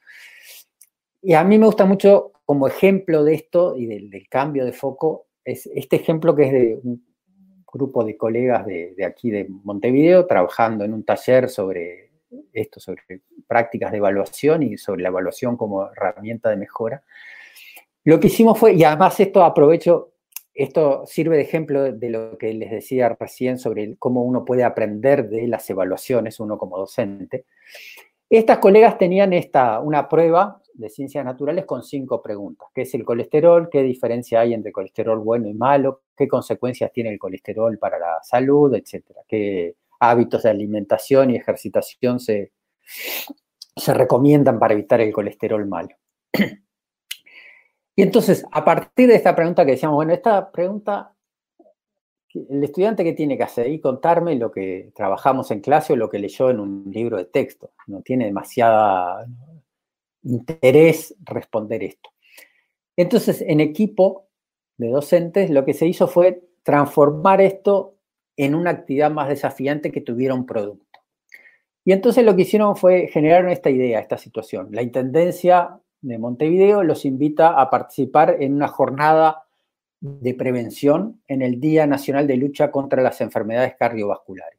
Es algo que ocurre habitualmente en la ciudad en distintos momentos del año y con distintos temas, tabaquismo, cáncer de mama, este, Semana del Corazón, etc. Entonces, va a haber una jornada, Día Nacional de Lucha contra las Enfermedades Cardiovasculares, y ese día las personas se van a poder hacer un análisis gratuito de colesterol en puestos móviles que van a estar en todas las ciudades, algo que ocurre dos o tres veces al año.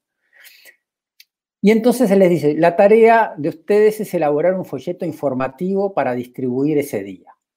El folleto tiene que tener máximo cuatro carillas, o sea, no puede ser un, no es un libro, no es un escrito, es un folleto, cuatro paginitas. La primera tiene que tener un eslogan, que resuma el objetivo de la jornada y además tiene que tener una presentación visual atractiva y tiene que tener información clara y concisa sobre qué es el colesterol, por qué se habla del colesterol bueno y malo, cuáles son los niveles de referencia, etc. O sea, tengo que ayudar a que las personas puedan entender y además puedan interpretar los resultados de su análisis. Y eso lo tengo que hacer con gráficos, con elementos visuales como los que aparecen allí. Lo interesante de esto es que el contenido es el mismo. En la prueba inicial, que es el colesterol, que diferencia entre el colesterol bueno y malo, y el folleto informativo. El conocimiento a utilizar es el mismo, pero el desafío de la tarea es muy diferente, porque es muy distinto responder esas cinco preguntas para el profesor, contándole al profesor lo que el profesor ya sabe, y otra cosa es ponerse en la situación de que estoy comunicando algo a personas de a pie que no estuvieron en la clase y además se los tengo que este, comunicar visualmente, se los tengo que comunicar de manera clara y concisa, como decía recién la consigna. Entonces, el tipo de desafío cognitivo y el tipo de motivación de los estudiantes es muy distinto en un caso y en otro. Por eso creo que uno de los desafíos principales que tenemos, como decía hoy, es cómo conectamos el contenido con productos o con, con, con, productos, con la elaboración de productos que tengan sentido en la vida real y que los motiven a los estudiantes. Y por eso eh, creo que esto está bien en línea con, el, con la línea de trabajo de ustedes así en Jalisco de Educación para la Vida. Educación para la Vida es esto, poner el contenido al servicio de construcciones y producciones que tengan relevancia en términos de la vida social o de la vida personal.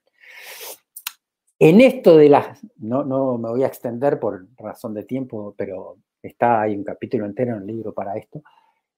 Hay cuatro elementos clave para esto de, de qué es una actividad auténtica o un producto auténtico a proponer a los estudiantes.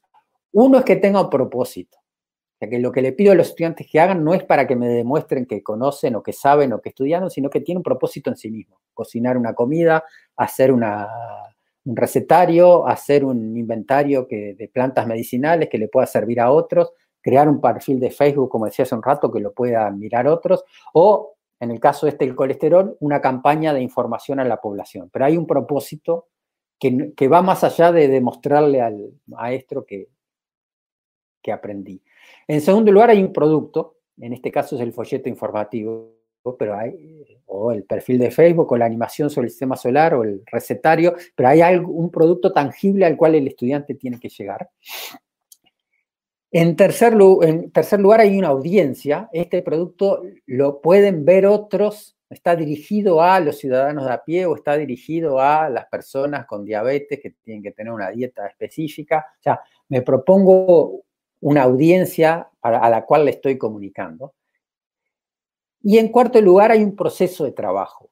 O sea, nosotros estamos muy habituados en el tema educativo a las tareas que se responden en 30 minutos, 40 minutos. La evaluación es sinónimo de responder cinco preguntas, realizar siete ejercicios, este, concentrarse 40 minutos y, y, responder allí. En realidad, cuando uno trabaja en la vida real y con actividades auténticas, hay un proceso de trabajo lleva, puede llevar varias días o varias semanas o varias instancias. Y además, agrego de paso, que no es necesariamente solo individual, que puede ser colectivo. Entonces, en el caso del folleto, uno tiene que mirar folletos, elegir qué información va a poner, elaborar imágenes, preparar un borrador, recibir, mostrar siempre una clave del proceso de trabajo, que siempre hay una etapa de revisión intermedia y ahí es donde entra también la evaluación formativa. Uno nunca hace el producto final de una sola vez, sino que una de las claves del trabajo auténtico es que uno hace una primera versión, recibe devolución del profesor o de los compañeros, y ahí es parte de, o sea, ahora voy ahí, pero parte de lo que uno creo que debería hacer ahora, aún en pandemia, digo, aún en pandemia, es, porque alguien puede decir, bueno, pero esto si no estamos todos juntos, pero aún en pandemia las cosas no tienen que, por qué ser mano a mano de ida y vuelta entre cada alumno individual y el profesor. Es decir, yo puedo, y es parte de la respuesta a los colegas que decían, bueno, ¿qué hago si tengo 50, 40 alumnos? Bueno, una de las primeras cosas que uno tiene que hacer es recurrir a los alumnos como evaluadores de sus compañeros. O sea, hacer circular las producciones entre pares y para que cada uno le dé una primera devolución, antes de que yo las mire incluso. Este, y, lo, que me interesa es esto de, primero, de que los productos pueden ser colectivos, o sea, el, folleto informativo sobre el colesterol puede ser en sí mismo una producción colectiva en equipo, pero y creo que, necesitamos trabajar más esa dimensión del trabajo colaborativo entre los estudiantes, que además me alivia la carga como docente, porque si eso es una... O sea, no solo es valioso que trabajen en equipo, sino que además me aligera el trabajo. Yo como, como docente, yo este, a nivel terciario, que es donde trabajo hoy día, les pido en general que hagan trabajo en equipo, porque yo no puedo, o sea, tengo distintos grupos sobre distintos temas trabajando. claro, una cosa es si le pido, o sea, a, a, veces lo hago, revisar 30 trabajos de un curso y darle una devolución a cada uno, pero muchas veces le pido, bueno, trabajan en grupos, me mandan una propuesta del grupo y yo le voy a dar devolución a cada grupo, le puedo dar a todos. Y del mismo modo, muchas veces les hago primero a que cada, un, cada grupo mide el producto o el trabajo de otro grupo y se hagan devolución, lo que yo llamo revisión cruzada, cada grupo revisa el trabajo de otro y le hace una devolución. Y luego yo entro a, partir de eso, de mirar las devoluciones que se hicieron, entro, eh, allí entro yo como docente. Lo que quiero decir con esto es que eh, con esto no quiero minimizar el problema de la cantidad sobrecarga de alumnos, sobre todo en secundaria, donde uno trabaja con muchos grupos y numerosos. Pero sí lo que quiero señalar es que parte, una parte del problema, no todo, pero una parte del problema tiene que ver con eh, el exceso este de que todo es individual y todo lo tengo que revisar yo y el docente es la fuente de la verdad que dice esto está mal, esto está bien, esto merece tal nota. Yo creo que hay que trabajar más colectivamente y trabajar más en evaluación entre pares o revisión cruzada entre equipos. Ok, pero eso, esto viene a cuento de que todo esto es parte de ese proceso de elaborar un producto, que no es algo que se hace de una sola vez y en un rato. Y otra cuestión clave, esto es muy importante como, como aterrizaje de lo que les decía sobre la motivación, y de, porque parte del problema también es que es muy difícil, o sea, es muy fácil decirlo, esto de que uno tiene que adecuar este, los propósitos a cada alumno y evaluar a cada uno en función de su punto de partida, pero después, eh, eh, o sea, es difícil hacerlo. Pero es difícil hacerlo cuando la propuesta es homogénea, cuando uno propone lo mismo a todos. Un modo de, de generar motivación por un lado y de adecuarse a la, diversidad de los estudiantes por otro, es diversificar. Diversificar, y pongo un ejemplo. Este ejemplo es un, es un juego que deben tener ustedes allí, seguramente el, el Tate Tío, tres en línea, que uno tiene que y marcando, marcar tres casillas en una línea. La estrategia consiste en proponer una variedad. Aquí tienen nueve tareas distintas. Este es un caso de matemáticas en, formación docente que, que van a trabajar triángulos. Y entonces se le da nueve opciones como para entrar en el tema. Uno es hacer un trabajo sobre los triángulos en las pinturas, otro sobre cómo aparecen en los textos de primaria, otro en GeoGebra, que es un software para hacer geometría, otro en la historia, cómo se construyó históricamente en la nación de triángulo, otro cómo aparecen en las construcciones arquitectónicas. O sea, hay una serie de nueve opciones, de las cuales la del centro, que aparece ahí dibujadita con un triángulo, tiene eh, un conjunto de ejercicios. Ven que cada casilla tiene una flecha, porque cada casilla es un enlace a una consigna más desarrollada. Pero bueno, el chiste, lo interesante de, esta noción de trabajo es que hay nueve opciones y cada estudiante tiene que elegir tres, siguiendo una línea diagonal o este, la vertical que pasa por el centro, que no está dibujada, o la horizontal. Entonces, ¿cuál es la función de, esta, de esto? De que todos van a tener que hacer la tarea al centro, que consiste en resolver una serie de actividades y ejercicios. Y además todos pueden elegir otras dos.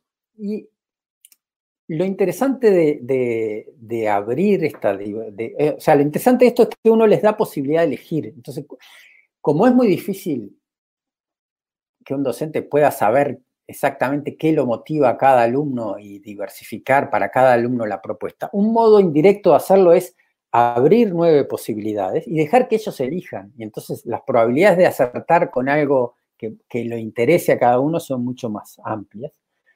Eh, y lo otro es que uno, si uno trabaja de este modo ahora en la pandemia, ¿verdad? En, que uno les va dando opciones, uno le puede ir eh, pidiendo a los alumnos que vayan haciendo un portafolio de este, actividades donde ellos vayan coleccionando de las distintas opciones que van haciendo lo que más les interesa, pero, o sea, todo, eh, como ven, todo siempre va en términos de generar motivación en los estudiantes y motivación interna y que los estudiantes quieran hacer cosas y hagan cosas que les interesen. Entonces, en la situación actual, obviamente las estrategias específicas dependen mucho de las edades. O sea, una cosa es inicial, primero y segundo, donde la clave me parece es trabajar con los adultos familiares este, como interlocutor, es muy difícil la comunicación a distancia con los niños más chicos, si bien uno puede utilizar este, audios grabados o videos grabados con teléfono. Otra cosa con los alumnos que ya escriben y leen, primaria entre tercero y sexto, y otra cosa es secundaria.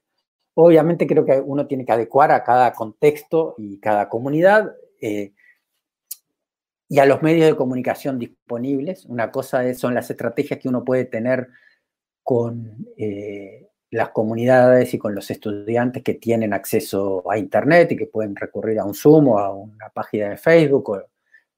Creo que una de las herramientas que en general en la región inesperadamente este, facilitó mucho las cosas fue el, WhatsApp, que es una herramienta de comunicación como muy difundida y yo he visto muchas digamos, enviando consignas orales grabadas en audio este, o recibiendo a través del WhatsApp videos o audios de los alumnos, bueno, ni hablar con los más grandes documentos, pero lo que quiero decir es que no necesariamente requiere internet y plataforma o Zoom, en algunos casos sí, pero mucho, mucho pasa por el intercambio de, de de productos y ahí es donde vuelvo a la importancia que tiene esto de trabajar o planificar o pensar la propuesta educativa en torno a productos que luego el estudiante me puede enviar o que los pueda hacer circular entre los estudiantes. Creo que, o sea, aprovecho para hacer este paréntesis, creo que parte de lo que tenemos que eh, aprovechar en esta situación es a la de romper el esquema de que aprender es sinónimo de escuchar clase y que enseñar es sinónimo de explicar temas que creo que es parte del riesgo cuando uno tiene demasiados medios, o sea, muchos, que no, no, está mal, digo, muchos docentes lo que hacen es replicar su modo habitual de trabajo a través del Zoom. Y no está mal, en algunos casos funciona, hay docentes que lo hacen muy bien y hacen mucho intercambio y diálogo con los estudiantes, otros no tanto. Pero creo que, la, situación esta hay que aprovecharla para enfocar más el trabajo, eh, o sea, enfocarnos más en el trabajo autónomo de los alumnos en torno a productos, autónomo y colectivo, y plantearles más productos. Este, y con esos tres focos que aparecen allí, motivar, entusiasmar, sostener el vínculo, ayudar a que los estudiantes piensen por sí mismos sobre lo que están haciendo y recibir devoluciones de otros. Y pensar en términos, el trabajo en torno a productos me permite pensar siempre en términos de, modificar, ensayar, mejorar las cosas y progreso en el sentido de ese, no tanto progreso en el sentido de, progreso con relación a un estándar, sino de, que uno puede generar un producto, recibir devolución y rehacerlo, irlo mejorando hasta que uno vaya quedando más conforme. Entonces, en ese sentido, ya avanzo hacia el cierre, eh, algunas estrategias específicas de cómo hacer evaluación formativa y cómo hacer evaluación que ayude a los alumnos a, pensar y no simplemente a estar dependiente de que el, docente le dé una nota, le dé una calificación o le diga está bien, esto está bien, esto está mal, este, que es lo que hacemos muchas veces. Una es, y además esto pensado en términos de, la situación en la que estamos, ¿verdad? Entonces, una es acostumbrar a los estudiantes a, que los trabajos vuelven sin calificación, sino que vuelven con preguntas, para que el estudiante vuelva a pensar cómo lo resolvió o teníamos un maestro que siempre preguntaba a todos, bueno, pero ¿qué hubiese pasado si en vez de 5 hubiese sido 25? O sea, o por qué tal cosa, pero acostumbrarlos a que los trabajos hay que revisarlos y hay que pensar a través de ellos. Una segunda cuestión, una segunda estrategia este, que, es muy valiosa, muy rica, es devolver indicación de la cantidad de errores, pero no marcar cuáles son los errores, sino simplemente decir, simplemente es decir, este trabajo tiene cinco errores y nada más. Y decirle al estudiante, bueno, tu trabajo es encontrar los errores y eso lo puedes hacer con la ayuda de un familiar o con otro compañero trabajando, comunicándote a distancia este, o en equipos, en fin.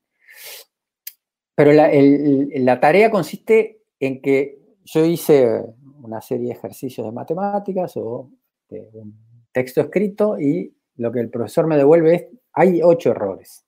¿Cuáles son? Y entonces uno tiene que sentarse con otros o con la ayuda de un familiar, insisto, con los niños más chicos, a encontrar dónde dónde están esos errores y explicar por qué. ¿Por qué una cosa es un error? Entonces, este es un modo de hacer una evaluación formativa en el sentido que los obligo a pensar sobre lo que hicieron y no simplemente decirles lo que está bien y lo que está mal. Tercera, esto lo que acabo de decir de revisión cruzada, evaluación entre pares. Este trabajo, o sea, hacer circular los trabajos entre los alumnos, decirle, este trabajo lo hizo Juan este, y eh, lo que te estoy pidiendo es que tú lo ayudes a mejorar. Entonces, revísalo con atención y lo que te pido es que destaques dos o tres cosas que te parezcan más interesantes o que creas que están muy bien logradas. Y por un lado, y por otro lado, que le hagas tres preguntas sobre qué podría mejorar y cómo, con sugerencias. Tres preguntas, no, perdón, tres sugerencias.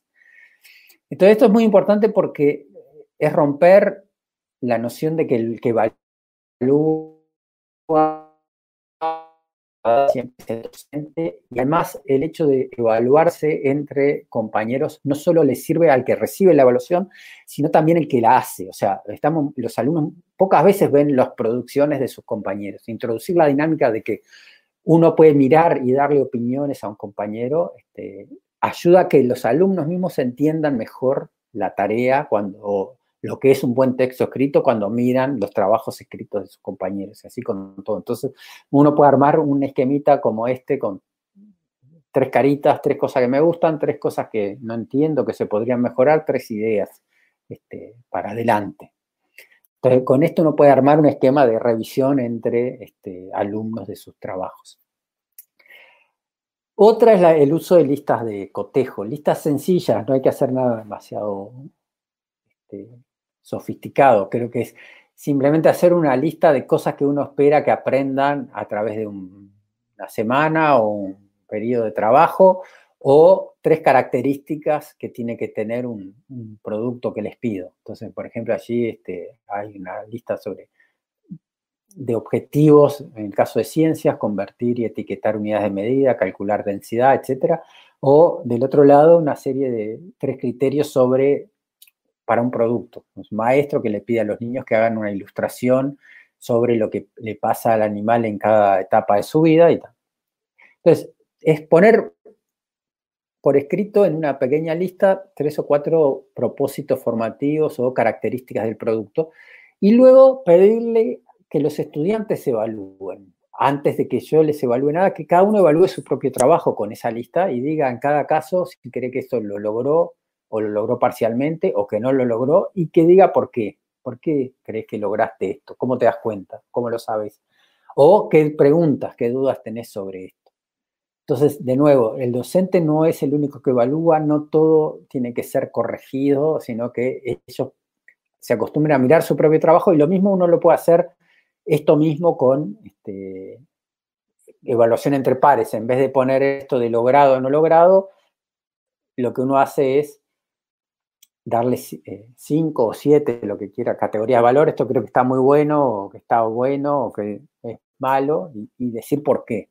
Entonces, esa es otra estrategia para la evaluación formativa. Y la otra es la de la, de la reflexión, la bitácora en que el estudiante tiene que pensar sobre cómo está aprendiendo, que eso es acostumbrar al estudiante a hacer una especie de diario este, donde, por ejemplo, al final de cada semana uno les pide que escriban sobre qué les gustó, qué aprendió sobre lo que trabajaron la semana o qué aprendí trabajando en este producto que les pedí que hicieran.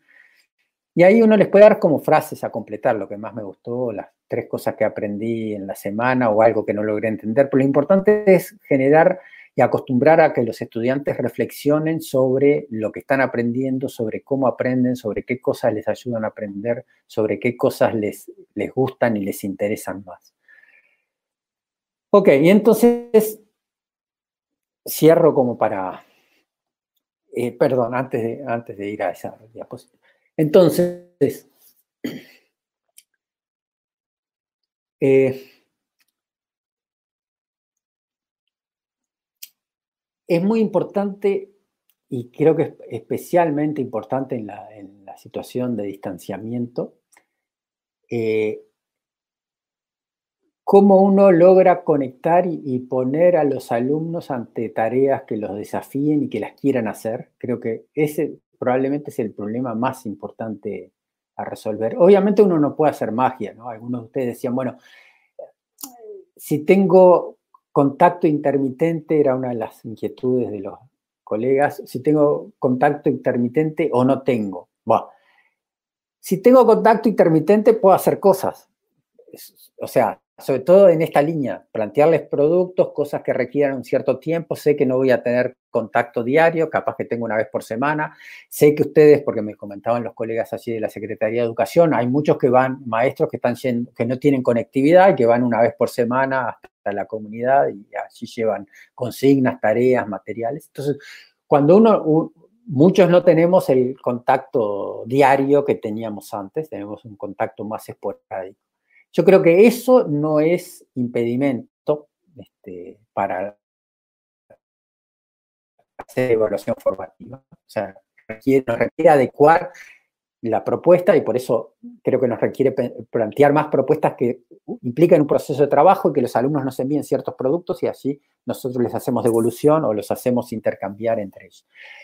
Obviamente, si alguien no tiene contacto con los estudiantes de ningún tipo, no puede hacer nada. O sea, si el estudiante Ah, o si el contacto es una vez por mes, yo qué sé. Bueno, ahí eh, eh, son situaciones más difíciles.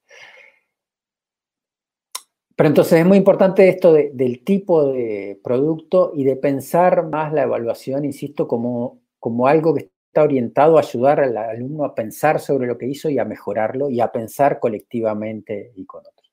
Y entonces cierro simplemente con una mención a, estuve mirando el, documento marco de evaluación que están sacando allí en la Secretaría de Educación, en el marco de la pandemia.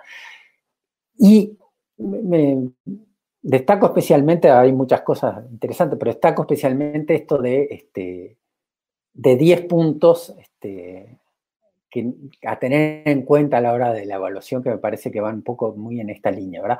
Una es ayudemos a disminuir las brechas y evitemos condenar a los alumnos al fracaso. Es decir, tenemos que tener mucho cuidado, sobre todo con los alumnos este, con, más dificultades. Segundo, contribuyamos a que no se profundice el abandono escolar. Necesitamos sostener el vínculo y, entonces hacer el, el, mayor esfuerzo para que el alumno pueda ponerlo frente a tareas que lo desafíen y que lo motiven. La evaluación debe ser un aliciente para que el alumno continúe con sus estudios y un medio que propicia el acto reflexivo en la comunidad de aprendizaje para la vida. O sea, esto de vivir la evaluación como una instancia de, en el que uno constata avances, mejoras, este, y no la evaluación que se enfoca antes que nada en mostrar los errores o lo que está mal. una buena evaluación formativa ah, empieza siempre por reconocer lo que, y reconocer uno como docente, pero además ayudar al alumno a reconocer o a darse cuenta de que tiene capacidad, de que puede, de que está logrando cosas. El punto cuatro, la evaluación está centrada en el logro de aprendizaje que, cada, que, lo, que alcanza cada alumno, porque lo más importante es cuánto mejoró con respecto al mismo. Okay, no hace falta que lo comente porque fue parte del foco de la conferencia. Identificamos cuáles son aprendizajes son imprescindibles y cuáles no lo son. O sea, creo que parte de la, del problema general del sistema educativo, más allá de la pandemia, es que tenemos como una carga enorme de contenidos curriculares que intentamos dar todos este, y terminamos haciéndolo de manera muy superficial. Creo que parte ahora es que necesitamos aprender a seleccionar y a elegir y a enfocarnos en ciertas cosas que son las más importantes. Sexto dice, no podemos evaluar lo que como sistema educativo no tuvimos la posibilidad de ofrecer es muy importante. No, podemos calificar o certificar cosas que los alumnos no, tuvieron la oportunidad de aprender. Identifiquemos aquellos aprendizajes para la vida que no están en el currículum y que sí se generaron.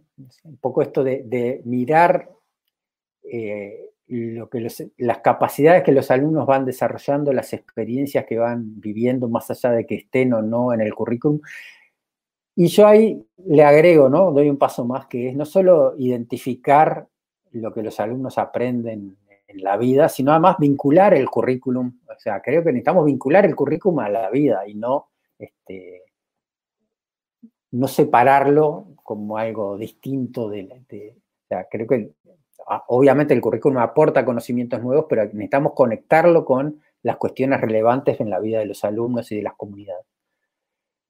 Ok, ocho las condiciones de contingencia han sido determinantes el empleo y estabilidad de las familias, es un dato. Comuniquemos los resultados de manera clara, insisto, o sea, clara y con sentido, ¿verdad? Porque capaz que un número es un modo muy claro y muy resumido, pero en realidad nadie sabe el sentido o el significado que hay detrás, que era lo que yo decía sobre los promedios hace un rato. Entonces, comuniquemos en el sentido de, de qué es lo que, o sea, de, qué es lo que el estudiante está logrando y, que los padres le puedan dar algún sentido a las calificaciones. Y por último dice, la evaluación debe cuidar la dignidad del ser humano que es su receptor. Eso es como, nada, es parte de que la evaluación sea coherente con todo el enfoque educativo. Pero me gustó mucho el documento y por eso quería cerrar un poco con, con estos 10 puntos. Este, y bueno, pasamos ahora, entonces fue un, gusto tener este rato de, reflexión con ustedes y, vuelvo ahora con los colegas del panel para intercambiar alguna cosa más y responder alguna pregunta más que haya. Muchísimas gracias, doctor. Sin duda nos ha dado una visión muy amplia de lo que es la evaluación formativa como herramienta de aprendizaje. Y considero que nos ha dado esas pautas sin ser una receta de cocina, pero nos da este panorama amplio donde podemos trabajar, donde podemos empezar a implementarla. Y, cabe aquí un espacio en el que en este proceso en que cambiamos nuestras prácticas de enseñanza como docentes, cómo va la reprobación, cómo va el rezago, cuál es la perspectiva que usted tiene acerca de de la reprobación eh, en nivel básico. Yo creo, gracias María Jesús, este, yo soy contrario a la reprobación en todas las situaciones, independientemente de la pandemia, o sea, un poco en la línea de lo que decía hoy. Cuanto más, o sea, en particular con, en, en inicial, eh, bueno, inicial no existe obviamente, pero primaria creo que no tiene sentido, un poco vuelvo a la imagen del laberinto, o sea, la reprobación en parte del supuesto de la escalera, de que todos tienen y pueden aprender lo mismo al cabo de cada grado y si no lo hacen, reprueban. Yo creo que para primaria necesitamos mirarlo como un todo y saber y acompañar a cada alumno en su itinerario y saber que, cada, y digamos, asegurarnos que cada uno logre lo mejor de sí en los, en los tiempos que necesite.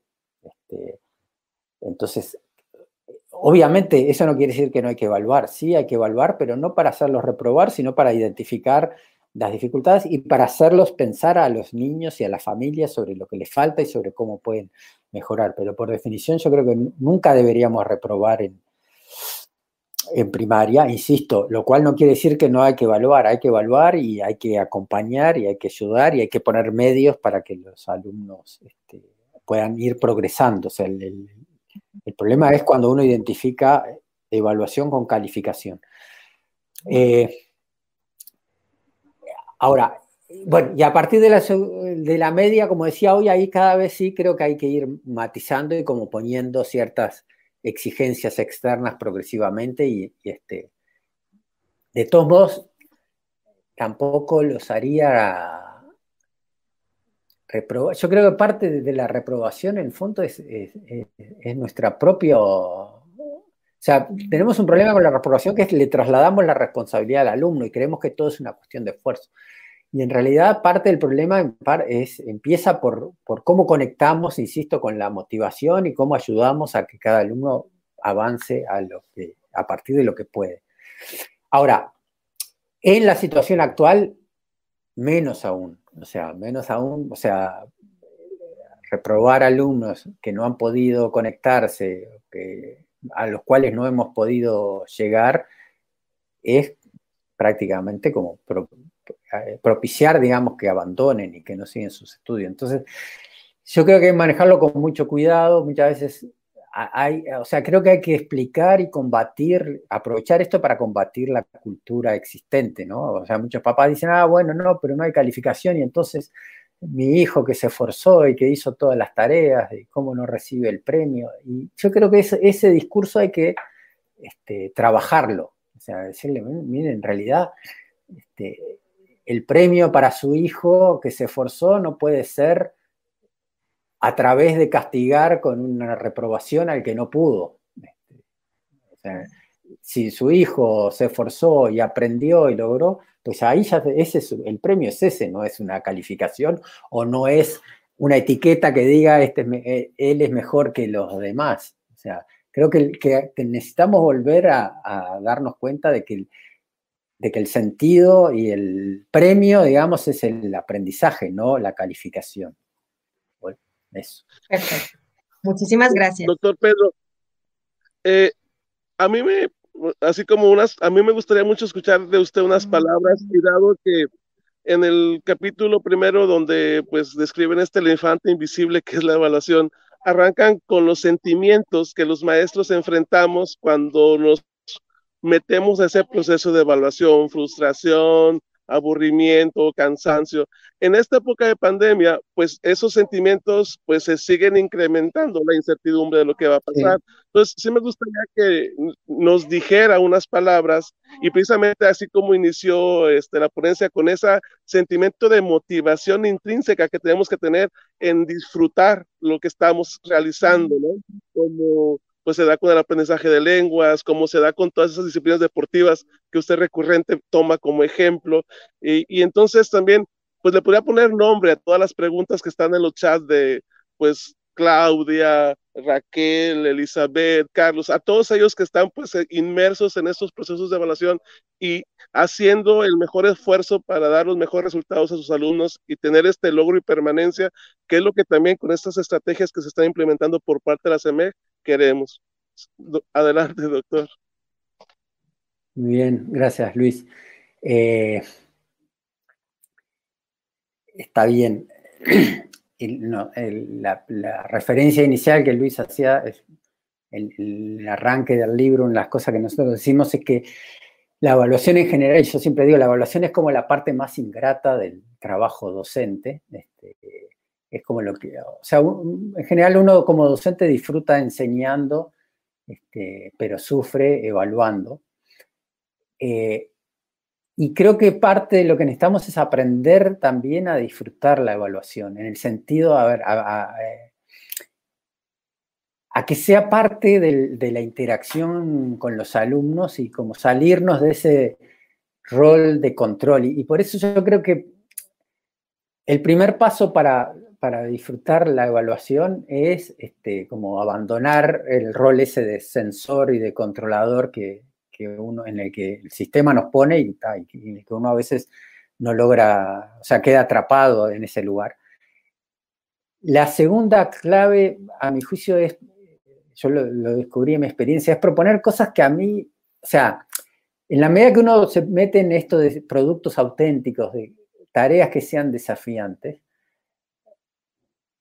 eso no solo es disfrutable para el alumno, sino para uno mismo. O sea, lo más tedioso que hay es corregir, en caso un profesor de secundaria, como decían, que tiene 150, 200 alumnos distintos, corregir 200 veces la misma tarea con las mismas respuestas. Este, eso de lo más tedioso. En cambio, cuando uno abre posibilidad de elegir a los estudiantes eh, y posibilidad de crear, uno disfruta más mirando eh, cosas originales, cosas nuevas, este, esto.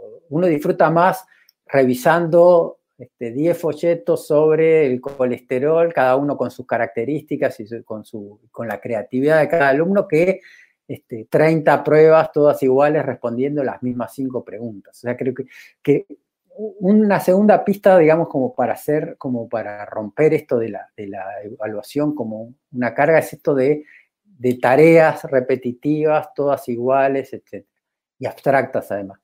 Y la tercera pista o cosa que es esta, ¿no? Que yo decía, de, transformar la evaluación más en un diálogo y un proceso de, de, diálogo y de discusión entre varios, o sea, donde no es el estudiante me manda y yo le corrijo, le devuelvo a cada uno, sino donde donde hay como más fluidez en, la reflexión, donde los estudiantes miran el trabajo de los compañeros o de otros equipos y se hacen entre ellos devoluciones, este, y donde yo entro más a aportar y no tanto a calificar rigurosamente y este tiene que tener nueve y este siete porque está un poco mejor, sino que me involucro más en un diálogo de cómo lo ayudo a cada uno a mejorar lo que hizo.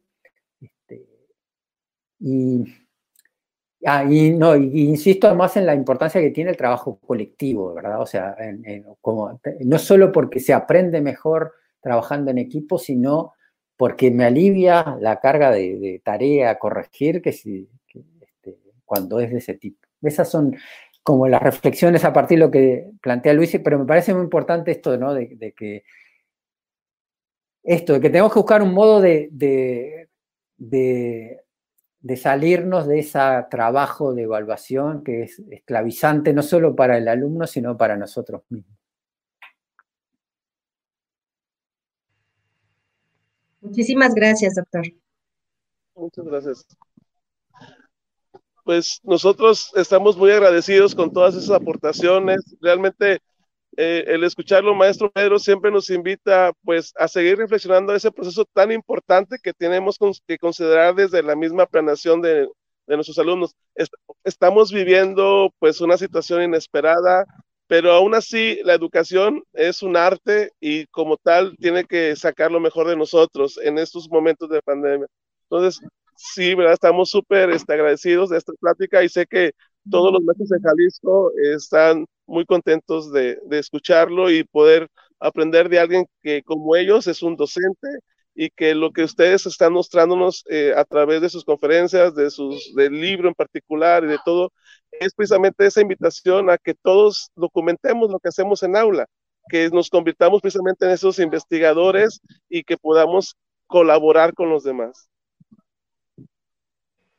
Así es, nos llevamos una gran tarea, atender la diversidad, atender estas situaciones que nos lleven al aprendizaje de una manera más humanista y formativa.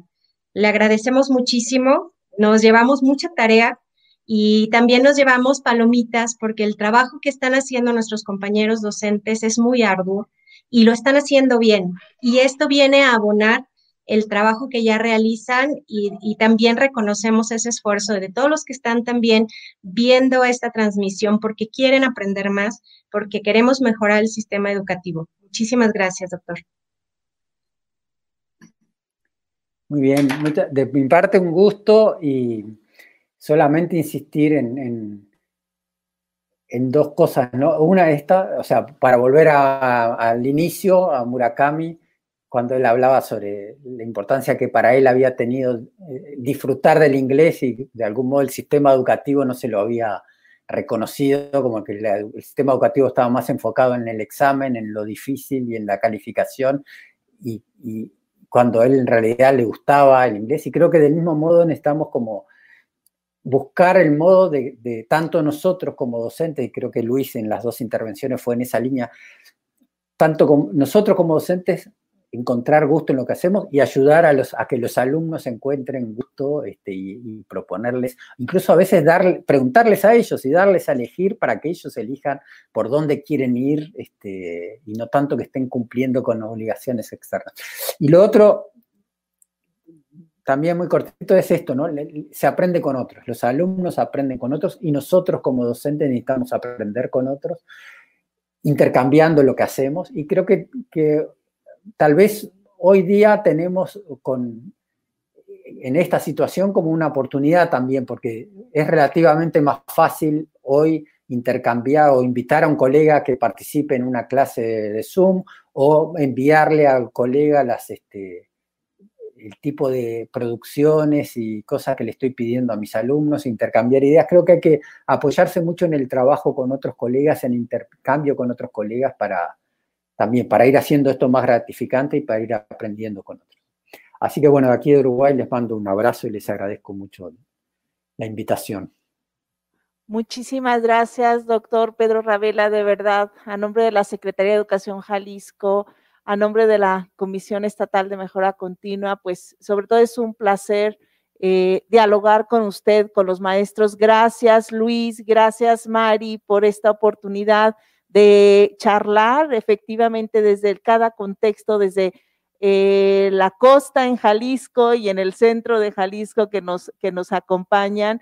Eh, me parece que esto sigue siendo una oportunidad para seguir pensándonos como educación y este marco de referencia que bien usted hacía, eh, señalaba, doctor Pedro, justamente fue construido escuchando a todos justamente fue construido en diálogo con la Subsecretaría de Educación Básica, que ha encabezado este esfuerzo también y que sobre todo ha buscado alternativas para acompañar a sus docentes. Entonces, me parece que esto es un ejercicio colaborativo todo el tiempo porque queremos construir juntos nuevos caminos. Nos deja muchas reflexiones y de verdad, muchísimas gracias desde Jalisco hasta Uruguay. Eh, seguramente seguiremos tendiendo puentes que nos ayuden a pensarnos como educadores. Muchas gracias y buenas tardes para todos. Abrazo a todos.